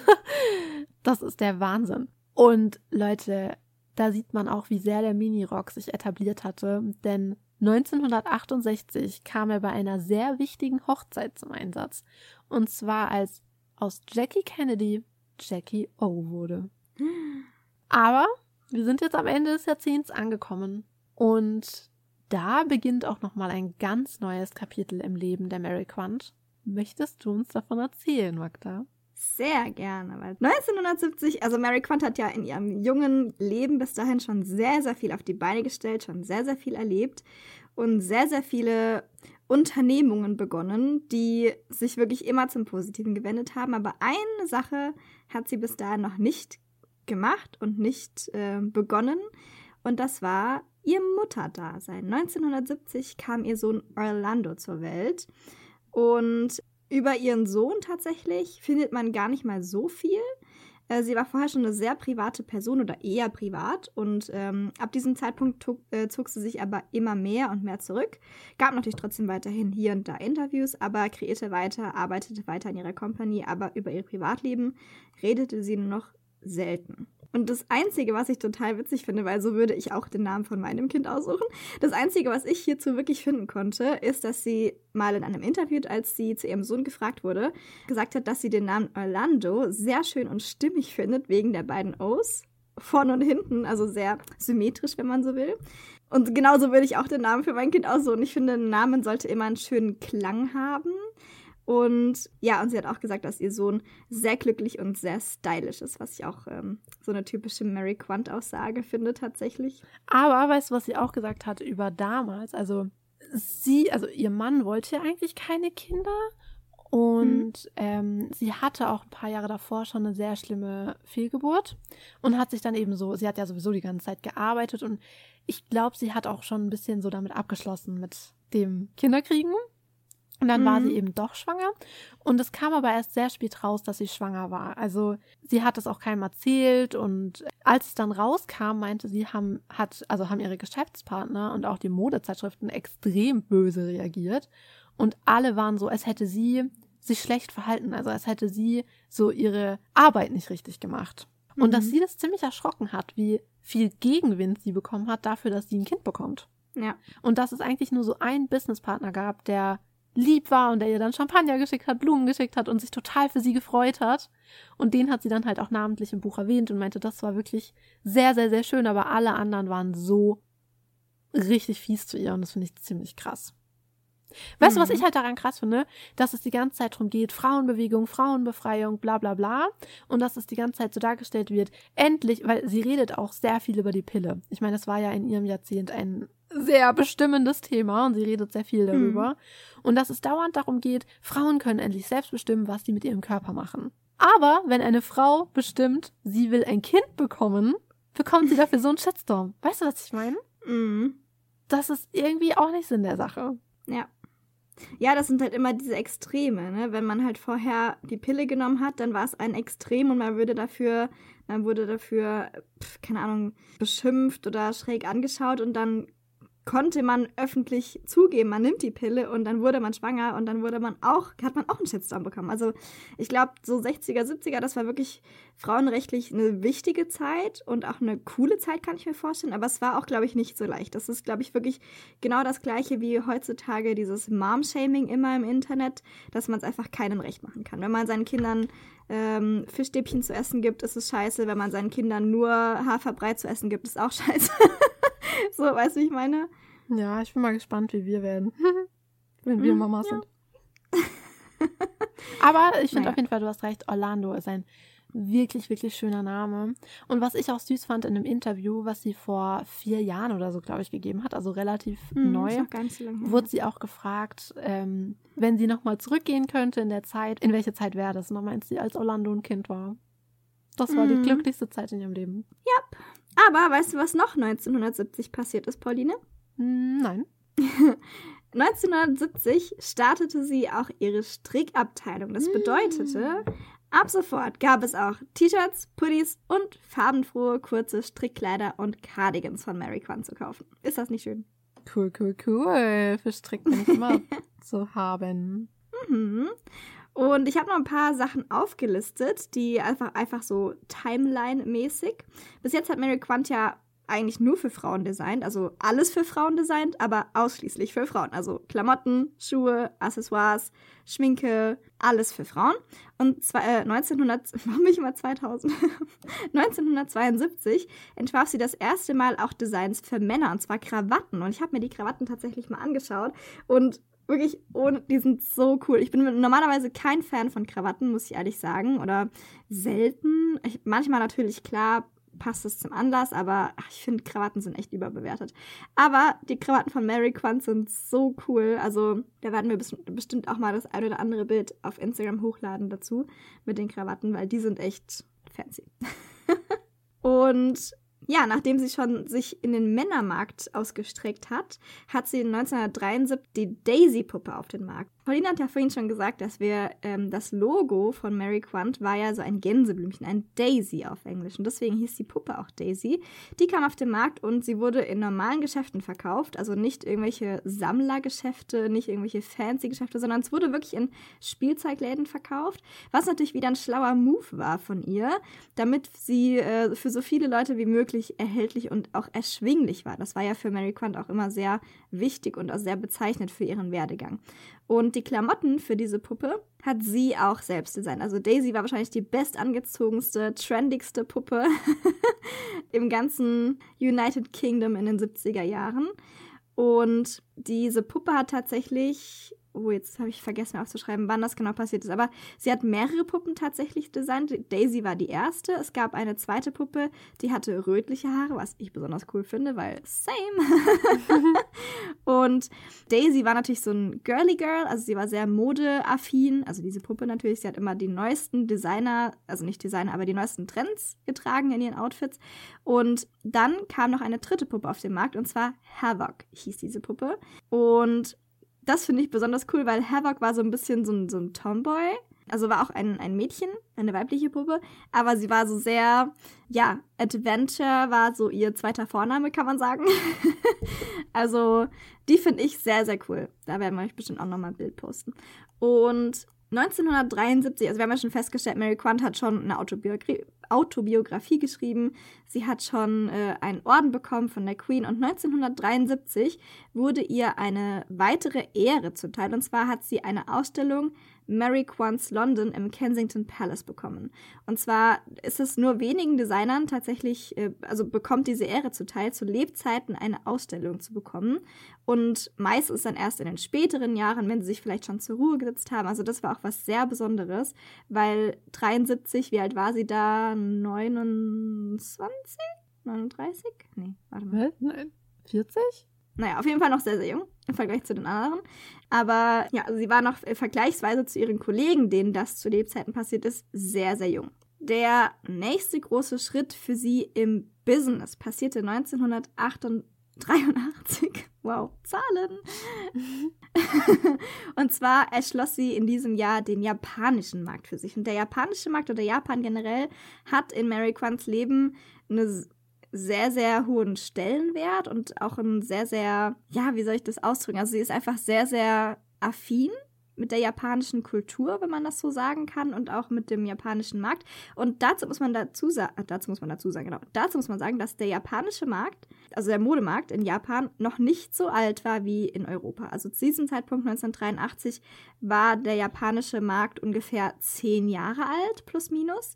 Gab es noch nicht so lange und es gibt tatsächlich auch bis heute in Japan äh, ist der Mod-Stil, für den ja Mary Quant auch sehr bekannt ist und für den sie sehr viel, also in dem sie einfach sehr, sehr viel designt hat, sehr beliebt. Also das ist so eine richtige, da gibt es noch so eine richtige Mod-Szene, was ich total cool finde. Und ja, sie eröffnete in Japan sogenannte Color Shop. Genau, also diese, diese Color Shops sind einfach, ja, wie Pauline schon gesagt hat, das war so ein spezielles Store-Konzept eigentlich, dass man eben, ja, dieses Lebensgefühl auch gleich mitverkauft hat und eben ähm, nicht so langweilig die, die Sachen einfach nur dahin gehängt hat, sondern man hat diesen, in diesen Color Shops war alles sehr, sehr bunt, sehr, sehr laut und man hat die Sachen wirklich präsentiert. Also das war eine sehr, sehr große Neuheit, die es damals auch noch nicht so gab. Und dann, was ich natürlich super cool finde, das hat Pauline ja vorhin schon kurz erwähnt, 1988 kam Mary Quants Kooperation mit Mini auf den Markt, mit äh, der Automarke Mini. Sie hat ein Mini selbst designen dürfen.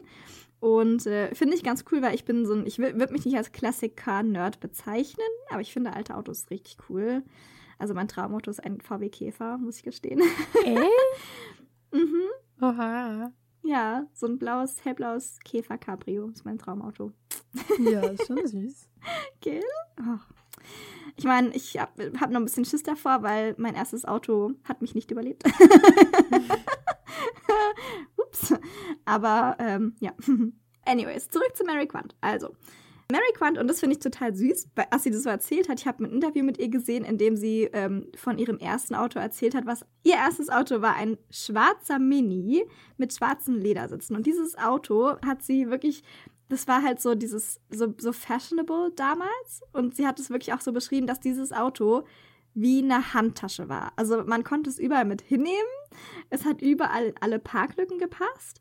Es war, hat immer zu jedem Outfit gepasst. Also sie war ein großer Fan von diesem ersten Auto. Und das, dieses, dieser Mini, den sie designt hat, ist tatsächlich ein bisschen an ihr erstes Auto angelehnt. Also die Sitze, äh, die, die Karosserie außen war entweder schwarz oder weiß mit jeweils Streifen auf dem Dach. Also das war eine schwarze Karosserie mit weißen Streifen auf dem Dach zum Beispiel. Und die ähm, Sitze innen waren auch schwarz-weiß gestreift. Und die hatten, äh, es gibt doch immer, bei Autositzen ist doch immer so an der Kante vom Sitz wie so ein Band nochmal eingesetzt. Das ist eine sogenannte Paspel und die war rot. Also es hatte rote Akzente, dieses Auto. Die, Ka äh, die Gurte waren rot. Es sah sleek aus, aber trotzdem cool und trendy. Also manche hatten auch Daisies auf der Außenkarosserie wieder lackiert, also diese Gänseblümchen, die ja ihr Logo waren. Und ich finde total süß, wie sie das beschreibt, wie sie ähm, wie sie dieses Mini-Auto mit ihrem Mini-Rock vergleicht. Und zwar hat sie dazu gesagt, dass jeder wollte einen. Es sah gut aus, es war optimistisch, ausgelassen, jung, flirty und es hat einfach genau gepasst.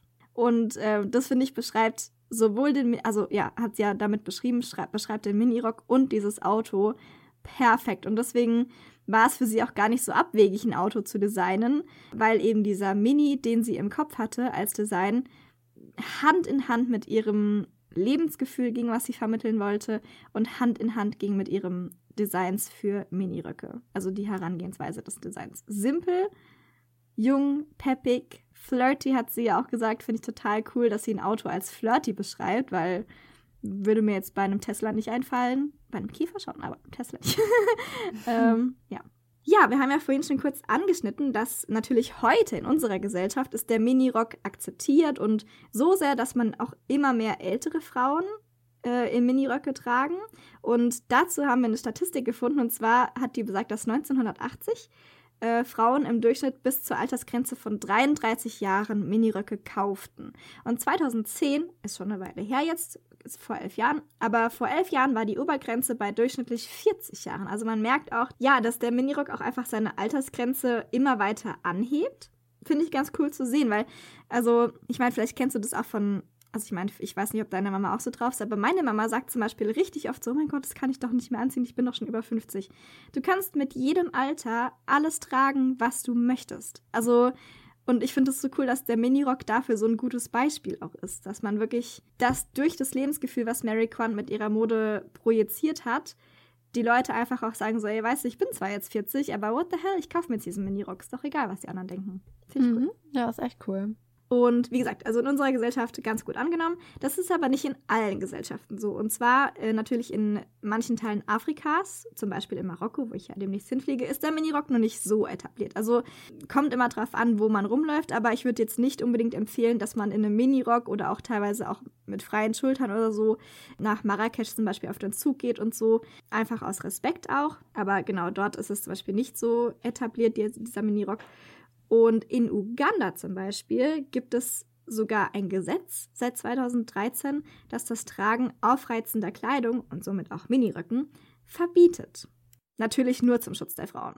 Und wir bewegen uns wieder ein bisschen weg von Uganda. Wir hoffen natürlich, dass die Mädels in Uganda irgendwann auch Miniröcke tragen dürfen, ohne horrende Geldstrafen dafür zahlen zu müssen. Oder sogar ins Gefängnis dafür zu wandern, by the way. Also wenn ihr mal in Uganda unterwegs seid, die Miniröcke am besten zu Hause.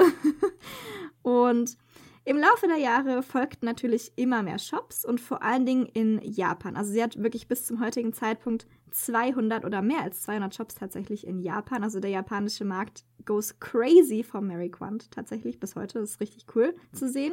Und wie wir bereits vorhin gesagt haben, oder wie ich bereits vorhin gesagt habe, dass äh, seit, dem, seit der Geburt ihres Sohns Orlando ist sie ein bisschen privater geworden. Sie hat sich ein bisschen mehr also nicht zurückgezogen, aber ihr Privatleben privater gehalten. Und deswegen ist äh, seit dem Zeitpunkt nicht so viel bekannt, aber was bekannt ist aus ihrem Privatleben, und es war natürlich ein sehr tiefer Einschnitt in ihrem Leben, war der Tod ihres Mannes und Businesspartners Alexander Plunkett Green am 4. Mai 1990. Und er war zwei Jahre vorher sehr, sehr krank ja, das war natürlich, war Mary Quant dadurch sehr, sehr traurig. Ja, nach diesem einschneidenden Erlebnis hat sie sich tatsächlich ein bisschen, ein bisschen runtergeschraubt von ihrem Arbeitspensum. Sie ist immer noch weiter, hat immer noch sehr, sehr viel gearbeitet. Natürlich, sie ist Mary Quant. Aber ja, also man hat schon gemerkt, dass sie auch einfach jetzt nicht mehr die jüngste ist mit fast 60, so, Ende 50, 60. Da kann man auch schon mal ein bisschen kürzer treten, finde ich. Das ist absolut okay. Sie hat in den 90ern immer noch viele, viele Fashion Awards gewonnen, für ihre Arbeit ausgezeichnet. Und ja, ein weiterer riesengroßer Meilenstein für Mary Quant in ihrem Leben war, als sie sich 2000, also zehn Jahre nach dem Tod von ihrem Mann, dann offiziell als Director ähm, aus ihrer Mary, Mary Quant Limited Group zurückgezogen hat. Sie äh, stand jedoch immer noch mit einer beratenden Rolle zur Verfügung. Also sie ist offiziell aus dem Board, wenn man das so sagen kann, zurückgetreten, also aus dem, wie heißt das denn, Rat. Und ja, stand aber trotzdem noch als Beraterin zur Verfügung und äh, zur Seite den Leuten, die noch da gearbeitet haben. Und ja, was ich total cool finde, oh mein Gott, das finde ich so ein fancy Ding, wenn man das von sich selber sagen könnte. 2015 erhielt sie in der Neujahrsliste den Titel der Dame. Also das ist ja das weibliche Äquivalent zu Sir und ist in Großbritannien eine Riesenauszeichnung. Also jedes Jahr an Neujahr veröffentlicht der, der Buckingham Palace oder die Queen eine sogenannte Neujahrsliste und da stehen jedes Jahr ich weiß nicht, ob es tatsächlich festgelegt ist, wie viele Namen da draufstehen, aber es sind ein paar schon auch immer jedes Jahr. Und tatsächlich andere Leute, die diese Ehre bis jetzt zuteil haben durften, sind natürlich Judy Dench, hm. Sean Connery. Oh, also nur coole Leute. Und ab 2015 darf sich Mary Quant jetzt auch offiziell Dame Mary Quant nennen. Und so wird sie auch tatsächlich vorgestellt. Also ich habe tatsächlich, es gibt eine Seite, die kann ich euch sehr empfehlen, wenn ihr euch ein bisschen mehr auch mit ihr beschäftigen wollt. Und zwar von Google selbst. Warte, ich sage euch kurz, wie die heißt. Und zwar Google Arts and Culture. Und wenn ihr da eingibt Mary Quant, dann kriegt ihr ganz viele Infos über diese Ausstellung zum Beispiel und über ihr Leben und über ihre Arbeit. Da sind auch ein paar Videos direkt verlinkt von YouTube und so. Das ist total cool, voll fancy. Ich wusste gar nicht, dass Google sowas macht, aber Hut ab dafür, Google. Das, ich meine, Kultur hat noch keinem geschadet. Oh nein. Aber sie hat ja auch später in einem Interview mal erzählt, also vor ein paar Jahren, dass es für sie zwei Sachen gibt, die sie am stolzesten machen. Also ihr Sohn, Mhm. das ist der wichtigste Mensch für sie auf der Welt, aber es gibt so zwei Sachen, die sie am stolzesten machen. Und das ist einmal, dass sie es in Amerika so weit gebracht hat Mhm. und dass sie zur Dame ernannt wurde. Und ich Ja. dachte so, don't say, wenn ich zur Dame ernannt werden würde von der Queen. Ich glaube, Mhm. ich würde im selben Moment einfach tot umfallen. Ja. Einfach so. Ich würde einen Herzinfarkt bekommen vor Schock, vor Glück, vor keine Mhm. Ahnung was. Ich würde einfach umfallen. In Koma, Ja. in Schneewittchenschlaf, nie wieder aufwachen. Weil das was so Cooles ist. Oh mein Gott, ich bin so neidisch. Mhm. Und das ist so unfair. Ich meine, sie durfte doch der Queen sogar schon begegnen. Ja, aber das ist wirklich, also diesen Titel erhalten natürlich Leute, die für das britische Empire, hätte ich fast gesagt, wow, willkommen im 17. Jahrhundert, für Großbritannien einen großen Dienst auch nach außen leisten. Also es sind immer auch Kein Problem, sag mir, was ich tun soll. Ich tu's. Ich stehe bereit. Und ja, ich finde es richtig, richtig cool, dass, dass Mary Quant hier auch diese Anerkennung bekommen hat. Diese, weil sie hat ja nach außen sehr, sehr viel oder sehr, sehr gut das ähm, Königreich repräsentiert. In der ganzen Mhm. Welt, muss man ja wirklich sagen. Also nicht mal nur, dass sie es in Amerika geschafft hat. Das ist natürlich der härteste Markt, wenn man so will. Also da kann man wirklich, wirklich stolz sein, wenn man den amerikanischen Markt für sich entdeckt und auch be beansprucht. Aber ähm, ja, also wirklich, sie hat ja nicht nur in Europa sehr, sehr viel gewirkt und sehr, sehr viel rausgebracht und gearbeitet, sondern zum Beispiel ja auch in Japan. Und dass man wirklich, dass ein, das, also sie ist wirklich in Japan gefühlt der größte Exportschlager aus Großbritannien, weil, wie gesagt, es gibt über 200 Geschäfte, Mary Quant Geschäfte, Mary Quant Stores in Japan bis heute. Also ich glaube, in keinem Land hält sich ihr Style und ihr ähm, Vermächtnis auch, wenn man so will, so gut und so hartnäckig wie in Japan. Finde ich sehr faszinierend, dass da so eine, so eine krasse Bindung entstanden ist zwischen Mary Quant und Japan. Aber weißt du auch warum? Also ich meine, warum Japan? Weil der japanische Markt ist ein bisschen, also, also jeder Markt hat ja so ein bisschen seine Eigenheiten. Und das habe ich ja vorhin schon mal erwähnt, dass in Japan gibt es sehr, sehr viele, also sind diese, ich will nicht mal sagen Jugendkulturen, aber es gibt in Japan sehr feste Fashion-Szenen, mehrere. Es gibt zum Beispiel diesen Dark Punk, ist dort sehr, sehr gut vertreten, meines Wissens nach. Es gibt noch, wie gesagt, einige andere, aber unter anderem eben auch dieser Mod-Style. Also MOD, falls ihr nicht wisst, äh, was ich meine, googelt es gerne mal, Mod-Style. Der ist bis heute in Japan sehr, sehr gut vertreten. Und das war wohl auch schon in den 70ern so. Natürlich, klar, es, also haben wir ja schon festgestellt, es gab ja auch viele, viele Hippies in Japan tatsächlich. Und ja, ich glaube, so kann man sich das vielleicht vorstellen, dass diese Verbindung entstanden ist. Ja, die waren einfach sehr fasziniert von diesen bunten, kurzen und das muss man ja auch bis heute, also wenn man wenn man an japanische Mode oder wenn ich an japanische Mode denke, dann denke ich wirklich wirklich viel auch an an Optik Mary Quant, also kurze bonbonfarbene Kleidchen, süße Frisuren, farbenfrohes Make-up. Und das war tatsächlich ein ähm, ein Aspekt, warum Mary Quant in Japan so gut Fuß fassen konnte, war ihre Make-up-Linie. Aber darauf kommen wir, wie gesagt, in der, Ja- in der Minisode nochmal zurück. Äh, das erzähle ich euch gerne dann, wenn es soweit ist am Freitag. Aber ich glaube, das war so ein bisschen, ja, das war so ein bisschen der, der Grund, warum sie dort so gut Fuß gefasst hat. Und ähm, ja, der Rest ist Geschichte praktisch. Ja, aber du hast schon recht, das passt schon hin, weil diese Mary Quant Mode hat ja sowas ganz Mädchenhaftes und irgendwie Mm, ja, so ein bisschen Lolita-like. Mhm, genau. Und es passt schon ganz gut. Mhm. Yes, also wie gesagt, sie hat sich ja 2000 zurückgezogen als offizieller Director, 2015 diese riesengroße Ehre erhalten oder wurde ihr Teil, sich als Dame bezeichnen zu dürfen. Ja, mittlerweile ist sie ja dann Mitte 80, Ende 80 und ja, kann auf ihr schon langes Leben zurückblicken und hat jetzt schon ein riesen Fashion-Vermächtnis kreiert. Also sie, wie gesagt, sie lebt ja noch. Und dieses Fashion-Vermächtnis hat wirklich das 20. Jahrhundert nachhaltig geprägt und gestylt vor allen Dingen. Das war ja immer Mary Quants Mission, nicht nur Mode zu kreieren, sondern einen Style zu kreieren. Und das macht sie auch wirklich bis heute so besonders. Um jetzt ein bisschen, um jetzt ein bisschen das Ganze so ein bisschen zum Abschluss zu bringen. Wir haben ja schon öfter gesagt, wir lassen auch gerne die Leute selbst zu Wort kommen. Und ich habe mir hierzu ein richtig schönes, äh, also was heißt schönes, aber ein Zitat notiert, was, äh, von dem ich finde, dass es ihre, ihren Eindruck von Mode oder auch das, was sie in die Mode projiziert hat, sehr gut trifft. Und zwar hat sie mal gesagt, Mode ist nicht frivol, sie ist ein Teil vom Leben hier und jetzt. Und das finde ich sehr, sehr schön und sehr, sehr passend für ihren Style, weil sie ja wirklich, ja, es ist ja dieser junge, unbeschwerte Style und dieses unbeschwerte Lebensgefühl, was sie auch sehr, sehr stark verkörpert hat. Also ich finde, es passt sehr, sehr gut. Mhm, das passt echt gut. Ja. Ach, und übrigens ist auch ähm, Mary Quants Mini-Rock mittlerweile eine Briefmarke. Jo, ja, stimmt, das habe ich ganz vergessen. Es hat, ähm, ich glaube 2012, ne, hat, ist es passiert, glaube ich, 2011, 12, gab es im Vereinigten Königreich äh, tatsächlich Briefmarken wurden rausgegeben, eine ganze Reihe von Briefmarken mit wichtigen kulturellen und eben auch modischen Errungenschaften drauf. Und da gab es eben auch eine Briefmarke zur Mary Quant. Die wurden, ich glaube, in, in, einem Zeitraum von zwölf Monaten konnte man diese Briefmarken erwerben. Äh, ich wollte eigentlich sogar noch googeln, wie viel diese Briefmarke heute wert ist, aber habe ich vergessen. aber oh, das werden wir noch googeln und werden es euch dann auf Instagram sagen. Oh yes, das finde ich interessant. Also ich, anyways, deswegen, falls ihr mal eine Mary Quant Briefmarke in die Hand bekommt, nicht einfach Haltet mit der Hose mitwaschen. Haltet sie gut fest, die ist mit Sicherheit einiges wert. so viel mal dazu. Ja, ich finde, das war doch eine schöne Folge. Man, man muss wirklich dazu sagen, wir hätten jetzt, wir haben so viel weggelassen. Also man mhm. hätte noch locker zehn Stunden weiterreden können. Und mhm. vor ja, allem, wie immer, also wie bei der Chanel-Episode auch, es waren natürlich jetzt die großen Meilensteine in ihrer Karriere, aber es gibt noch so viele Side Stories, die wir jetzt nicht erzählt haben, so viele Anekdoten, die wir nicht erzählt haben. Und da wird aber mit Sicherheit noch einiges auf Instagram jetzt die nächsten zwei Wochen kommen.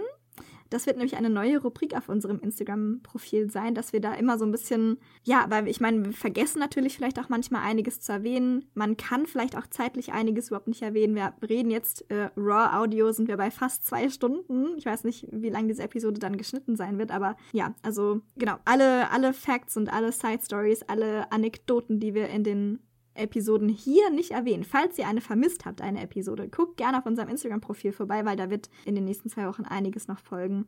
Und da werden wir einige Sachen noch erklären, zeigen zu dem Thema. Genau. Und was ich zum Beispiel auch total schade fand, dass wir gar nicht so viel zu ihr und Alexander sagen konnten, weil es, wie gesagt, mhm. einfach so viel zu erzählen gab. Weil diese Beziehung war wirklich sehr, sehr, sehr schön und er war ihre ganz große Liebe. Mhm. Ja. Und da werde ich, glaube ich, auch mal ein Story-Highlight oder ein Post dazu machen. Und generell hier mal der Hinweis, ich glaube, das haben wir noch gar nicht so drauf hingewiesen. Schaut immer, wenn ihr zum Beispiel jetzt ähm, erst in ein paar Monaten auf unseren Podcast stoßt, falls ihr gerade neu dazugekommen seid oder was auch immer, oder erst in ein paar Wochen diese Folge hört oder was auch immer, ganz egal.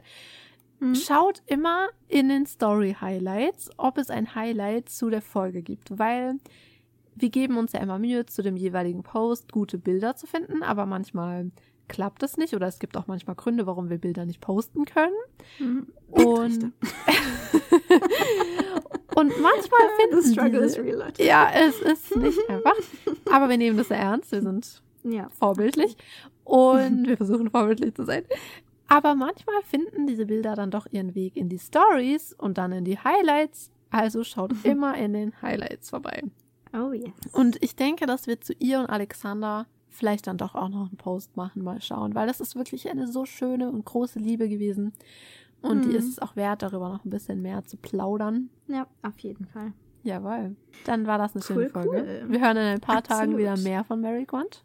Mhm. Aber bevor wir jetzt die Folge wirklich auch beenden, jetzt habt ihr schon so lange durchgehalten und wart bestimmt ganz gespannt auf unsere Favorite Facts. Ups, ich habe ja ganz vergessen, dass wir noch Favorite Facts haben. Was ist denn hier los? Siehst du? Montag. Heute ist ein Montag. Okay, wer will anfangen? Ich fange gerne an. Also, pass okay. auf. Ich habe ja vorhin kurz angerissen, dass äh, die eine der ersten offiziellen oder öffentlichen Auftritte nicht im Film und Fernsehen von Miniröcken durch die Cigarette Girls entstanden ist. Und diese Cigarette Girls finde ich total cool und interessant, weil die sind in einer Zeit entstanden in den 20ern, tatsächlich schon in den USA, in den Zeiten der Prohibition. Wer sich ein bisschen mit Geschichte auskennt, weiß ja, dass in den 20ern Alkoholverbot geherrscht hat in ganz Amerika. Man durfte keinen Tropfen Alkohol trinken, keinen Tropfen Alkohol brauen. Natürlich haben es die Leute trotzdem gemacht. Und zwar in sogenannten Speakeasies. Die finde ich total cool. Das waren nämlich geheime Bars, für die man meistens hm, ein Passwort gebraucht hat. Flüsterkneipen, genau, stimmt, so heißen die auf Deutsch, oh mein Gott. und nicht nur Alkohol war verboten, sondern Zigaretten zum Beispiel waren in, der, in dieser Zeit schwer zu bekommen. Es waren sehr hohe ähm, Steuern auf die Zigaretten und Zigarren zum Beispiel waren oft sogar illegal.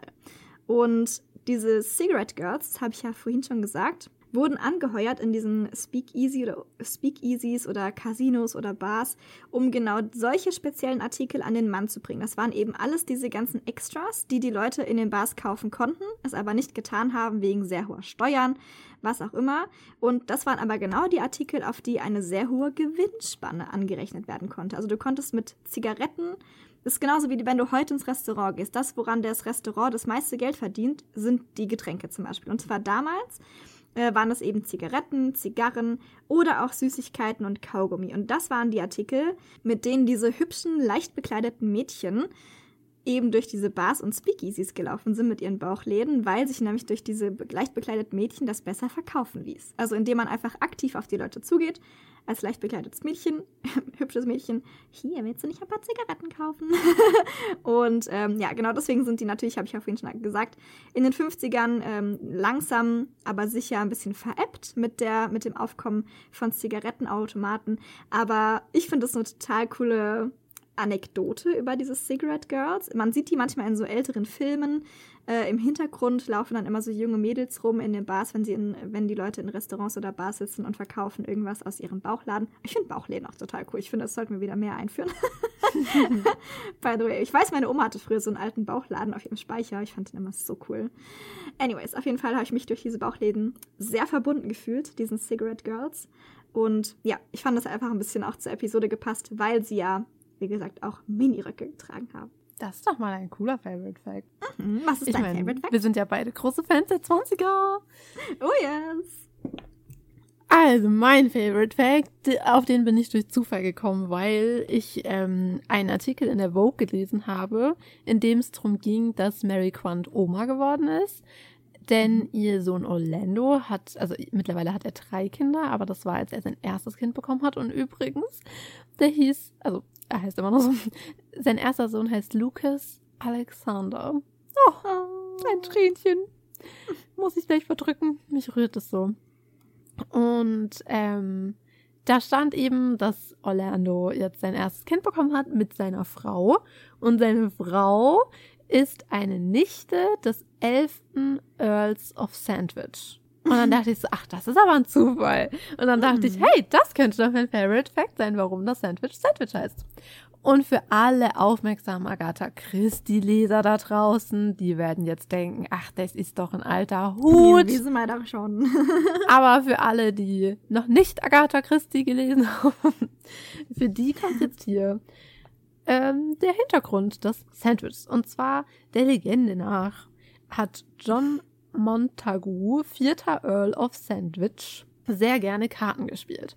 Und einmal war er eben bei einem Kartenspiel, und zwar im Jahre 1762, und war da einfach zu beschäftigt, um zu essen, weil man kennt es ja selbst, wenn man dann vertieft ist und es läuft Ja, wenn man gerade in so einer fire. Gewinnsträne steckt, möchte man natürlich auch nicht aufstehen. Da, da kannst du dann aufstehen und ein Dinner zu dir nehmen. Ich glaube, das geht da nicht. Nein, nein, nein. Und deshalb hat er darum gebeten, dass man sein Essen doch einfach zwischen zwei Brotscheiben legen soll. Und er kann es dann essen wie ein Sandwich. Und daraufhin hat ein Mitspieler gesagt, er will ein Brot wie Sandwich. Und Mhm. geboren war das Sandwich. Also seine Autobiografen gehen auch davon aus, das ist wahrscheinlich eher Quatsch und wahrscheinlich saß er einfach am Schreibtisch und war beim Arbeiten und war deshalb viel beschäftigt und hat deshalb ein Sandwich in Anführungszeichen bestellt. Aber ich Mhm. finde die Variante beim Spiel klingt doch irgendwie cooler und draufgängerischer. Das macht schon viel mehr her, das stimmt. Aber auf jeden Fall witzig. Also, ja, es gibt auch heute noch einen Earl of Sandwich. Ich liebe sowas. Das ist mir auch mal untergekommen, als ich was über den Poncho recherchiert habe, vor Mhm. Jahren, und was über den Earl of Poncho gelesen habe und dachte, was? Mhm. Ich liebe sowas. Ja. Also, jetzt wisst ihr, woher das Sandwich kommt und ihr wisst etwas über die Zigarettengirls der 20er. Oh yes. Das war doch eine coole Folge, muss ich sagen. Auf jeden Fall. Hoffentlich genauso cool wie Mary Quant selbst. Ah, na, hoffentlich. Hoffentlich konnten wir ihr gerecht werden. Oh mein Gott. Ich hoffe es. Ich wünsche, sie könnte Deutsch. Dann könnte sie diese Folge hören. Ach, das wäre so cool. Vielleicht hätten wir es in Japanisch aufnehmen müssen. Vielleicht kann sie Japanisch. Naja, Englisch wäre auch eine Möglichkeit gewesen. Aber ja, wir Ja, hätten es auch Japanisch so. aufnehmen können. Ihr, Aber ihr Geschäftspartner, ihr Freundin- zweiter Geschäftspartner, dieser Archie, war der nicht Bengoshi von Beruf? Der Archie? Ja, der war doch Anwalt, oder? Stimmt, der war Anwalt. Anwalt und dann ist er äh, in Fotografie übergegangen, meine ich. Stimmt, dann hatte er ja so ein nicht Studio. Mhm. Ach, siehst du? Also hätte ich sogar sagen können auf Japanisch, was er von Beruf gelernt hat. Oh, Streber. Also, was wir heute alles gelernt haben. Gell. Wir hoffen, euch hat die Episode mindestens genauso Spaß gemacht wie uns und ihr habt Oh, ja. mindestens genauso viel gelernt wie wir, weil es war mal wieder wunder wunderschön. Und schaltet in ein paar Tagen wieder ein, denn da lernen wir noch mehr über Mary Quant. Mhm. Oh yes. Und schaut auf Instagram vorbei, da warten einige Story-Highlights auf euch. Ja, sowieso. Ihr könnt natürlich immer jederzeit gerne auf Instagram vorbeischauen. Nicht nur heute und am Freitag, sondern immer. Und Wir könnt haben immer für euch gerne geöffnet. immer für 24-7 für euch geöffnet. und könnt dann natürlich auch immer gerne Kommentare da lassen unter den Posts oder natürlich auch gerne mit uns in Kontakt treten über die DM-Funktion, über die Privat-Message-Funktion auf Instagram. Und uns gerne jederzeit Feedback schicken zum Podcast. Was gefällt euch schon gut? Was gefällt, könnten wir noch besser machen? Ja, wir Was habt ihr vielleicht Feedback für. Themenvorschläge? Ach, yes, Feedback ist toll. Also Weil ich nur glaub, Feedback kann man ja auch lernen. Und Ich wir glaub, wollen die natürlich für meisten euch das Leute- äh, bestmöglichste Hörerlebnis produzieren hier mit dem Podcast. Und natürlich auch viel Wissen verbreiten. Also wenn ihr irgendwas, wenn euch noch was fehlt an Wissen, schreibt es uns gerne auf Instagram. Ja, weil ich glaube, die meisten Leute, die sagen, sie wollen gerne Feedback, wollen eigentlich nur gutes Feedback. Weißt du, was ich meine? Also Mhm. eigentlich wollen sie gar kein Feedback. Ja, eigentlich wollen wir Aber- nur gelobt werden. Sagt uns Genau. Aber wir wollen wirklich Feedback, weil ich finde es auch spannend. Manchmal fallen einem Dinge überhaupt nicht auf, die man macht oder Ja. die man nicht macht. Und erst, weil jemand anderes es einem dann sagt, denkt man so, ach stimmt. Mhm. Also, liebe Freunde, Mir ist zum Beispiel gar nicht aufgefallen in den ersten Episoden, dass euch beim Intro wahrscheinlich die Ohren weggeflogen sind. Das hat mich erst, äh, hat mich erst eine Freundin drauf aufmerksam gemacht. Auch wenn ich das Intro ein bisschen leiser schrauben kann. Aber ja, Feedback ist wichtig. ja. Deswegen gerne immer her damit. Oh ja. Und schaltet in ein paar Tagen wieder ein, wenn es wieder heißt, hier ist Weiberspeck. Dann bis dahin. Mit vorzüglichen Grüßen, Eure eure Speckis. Speckis.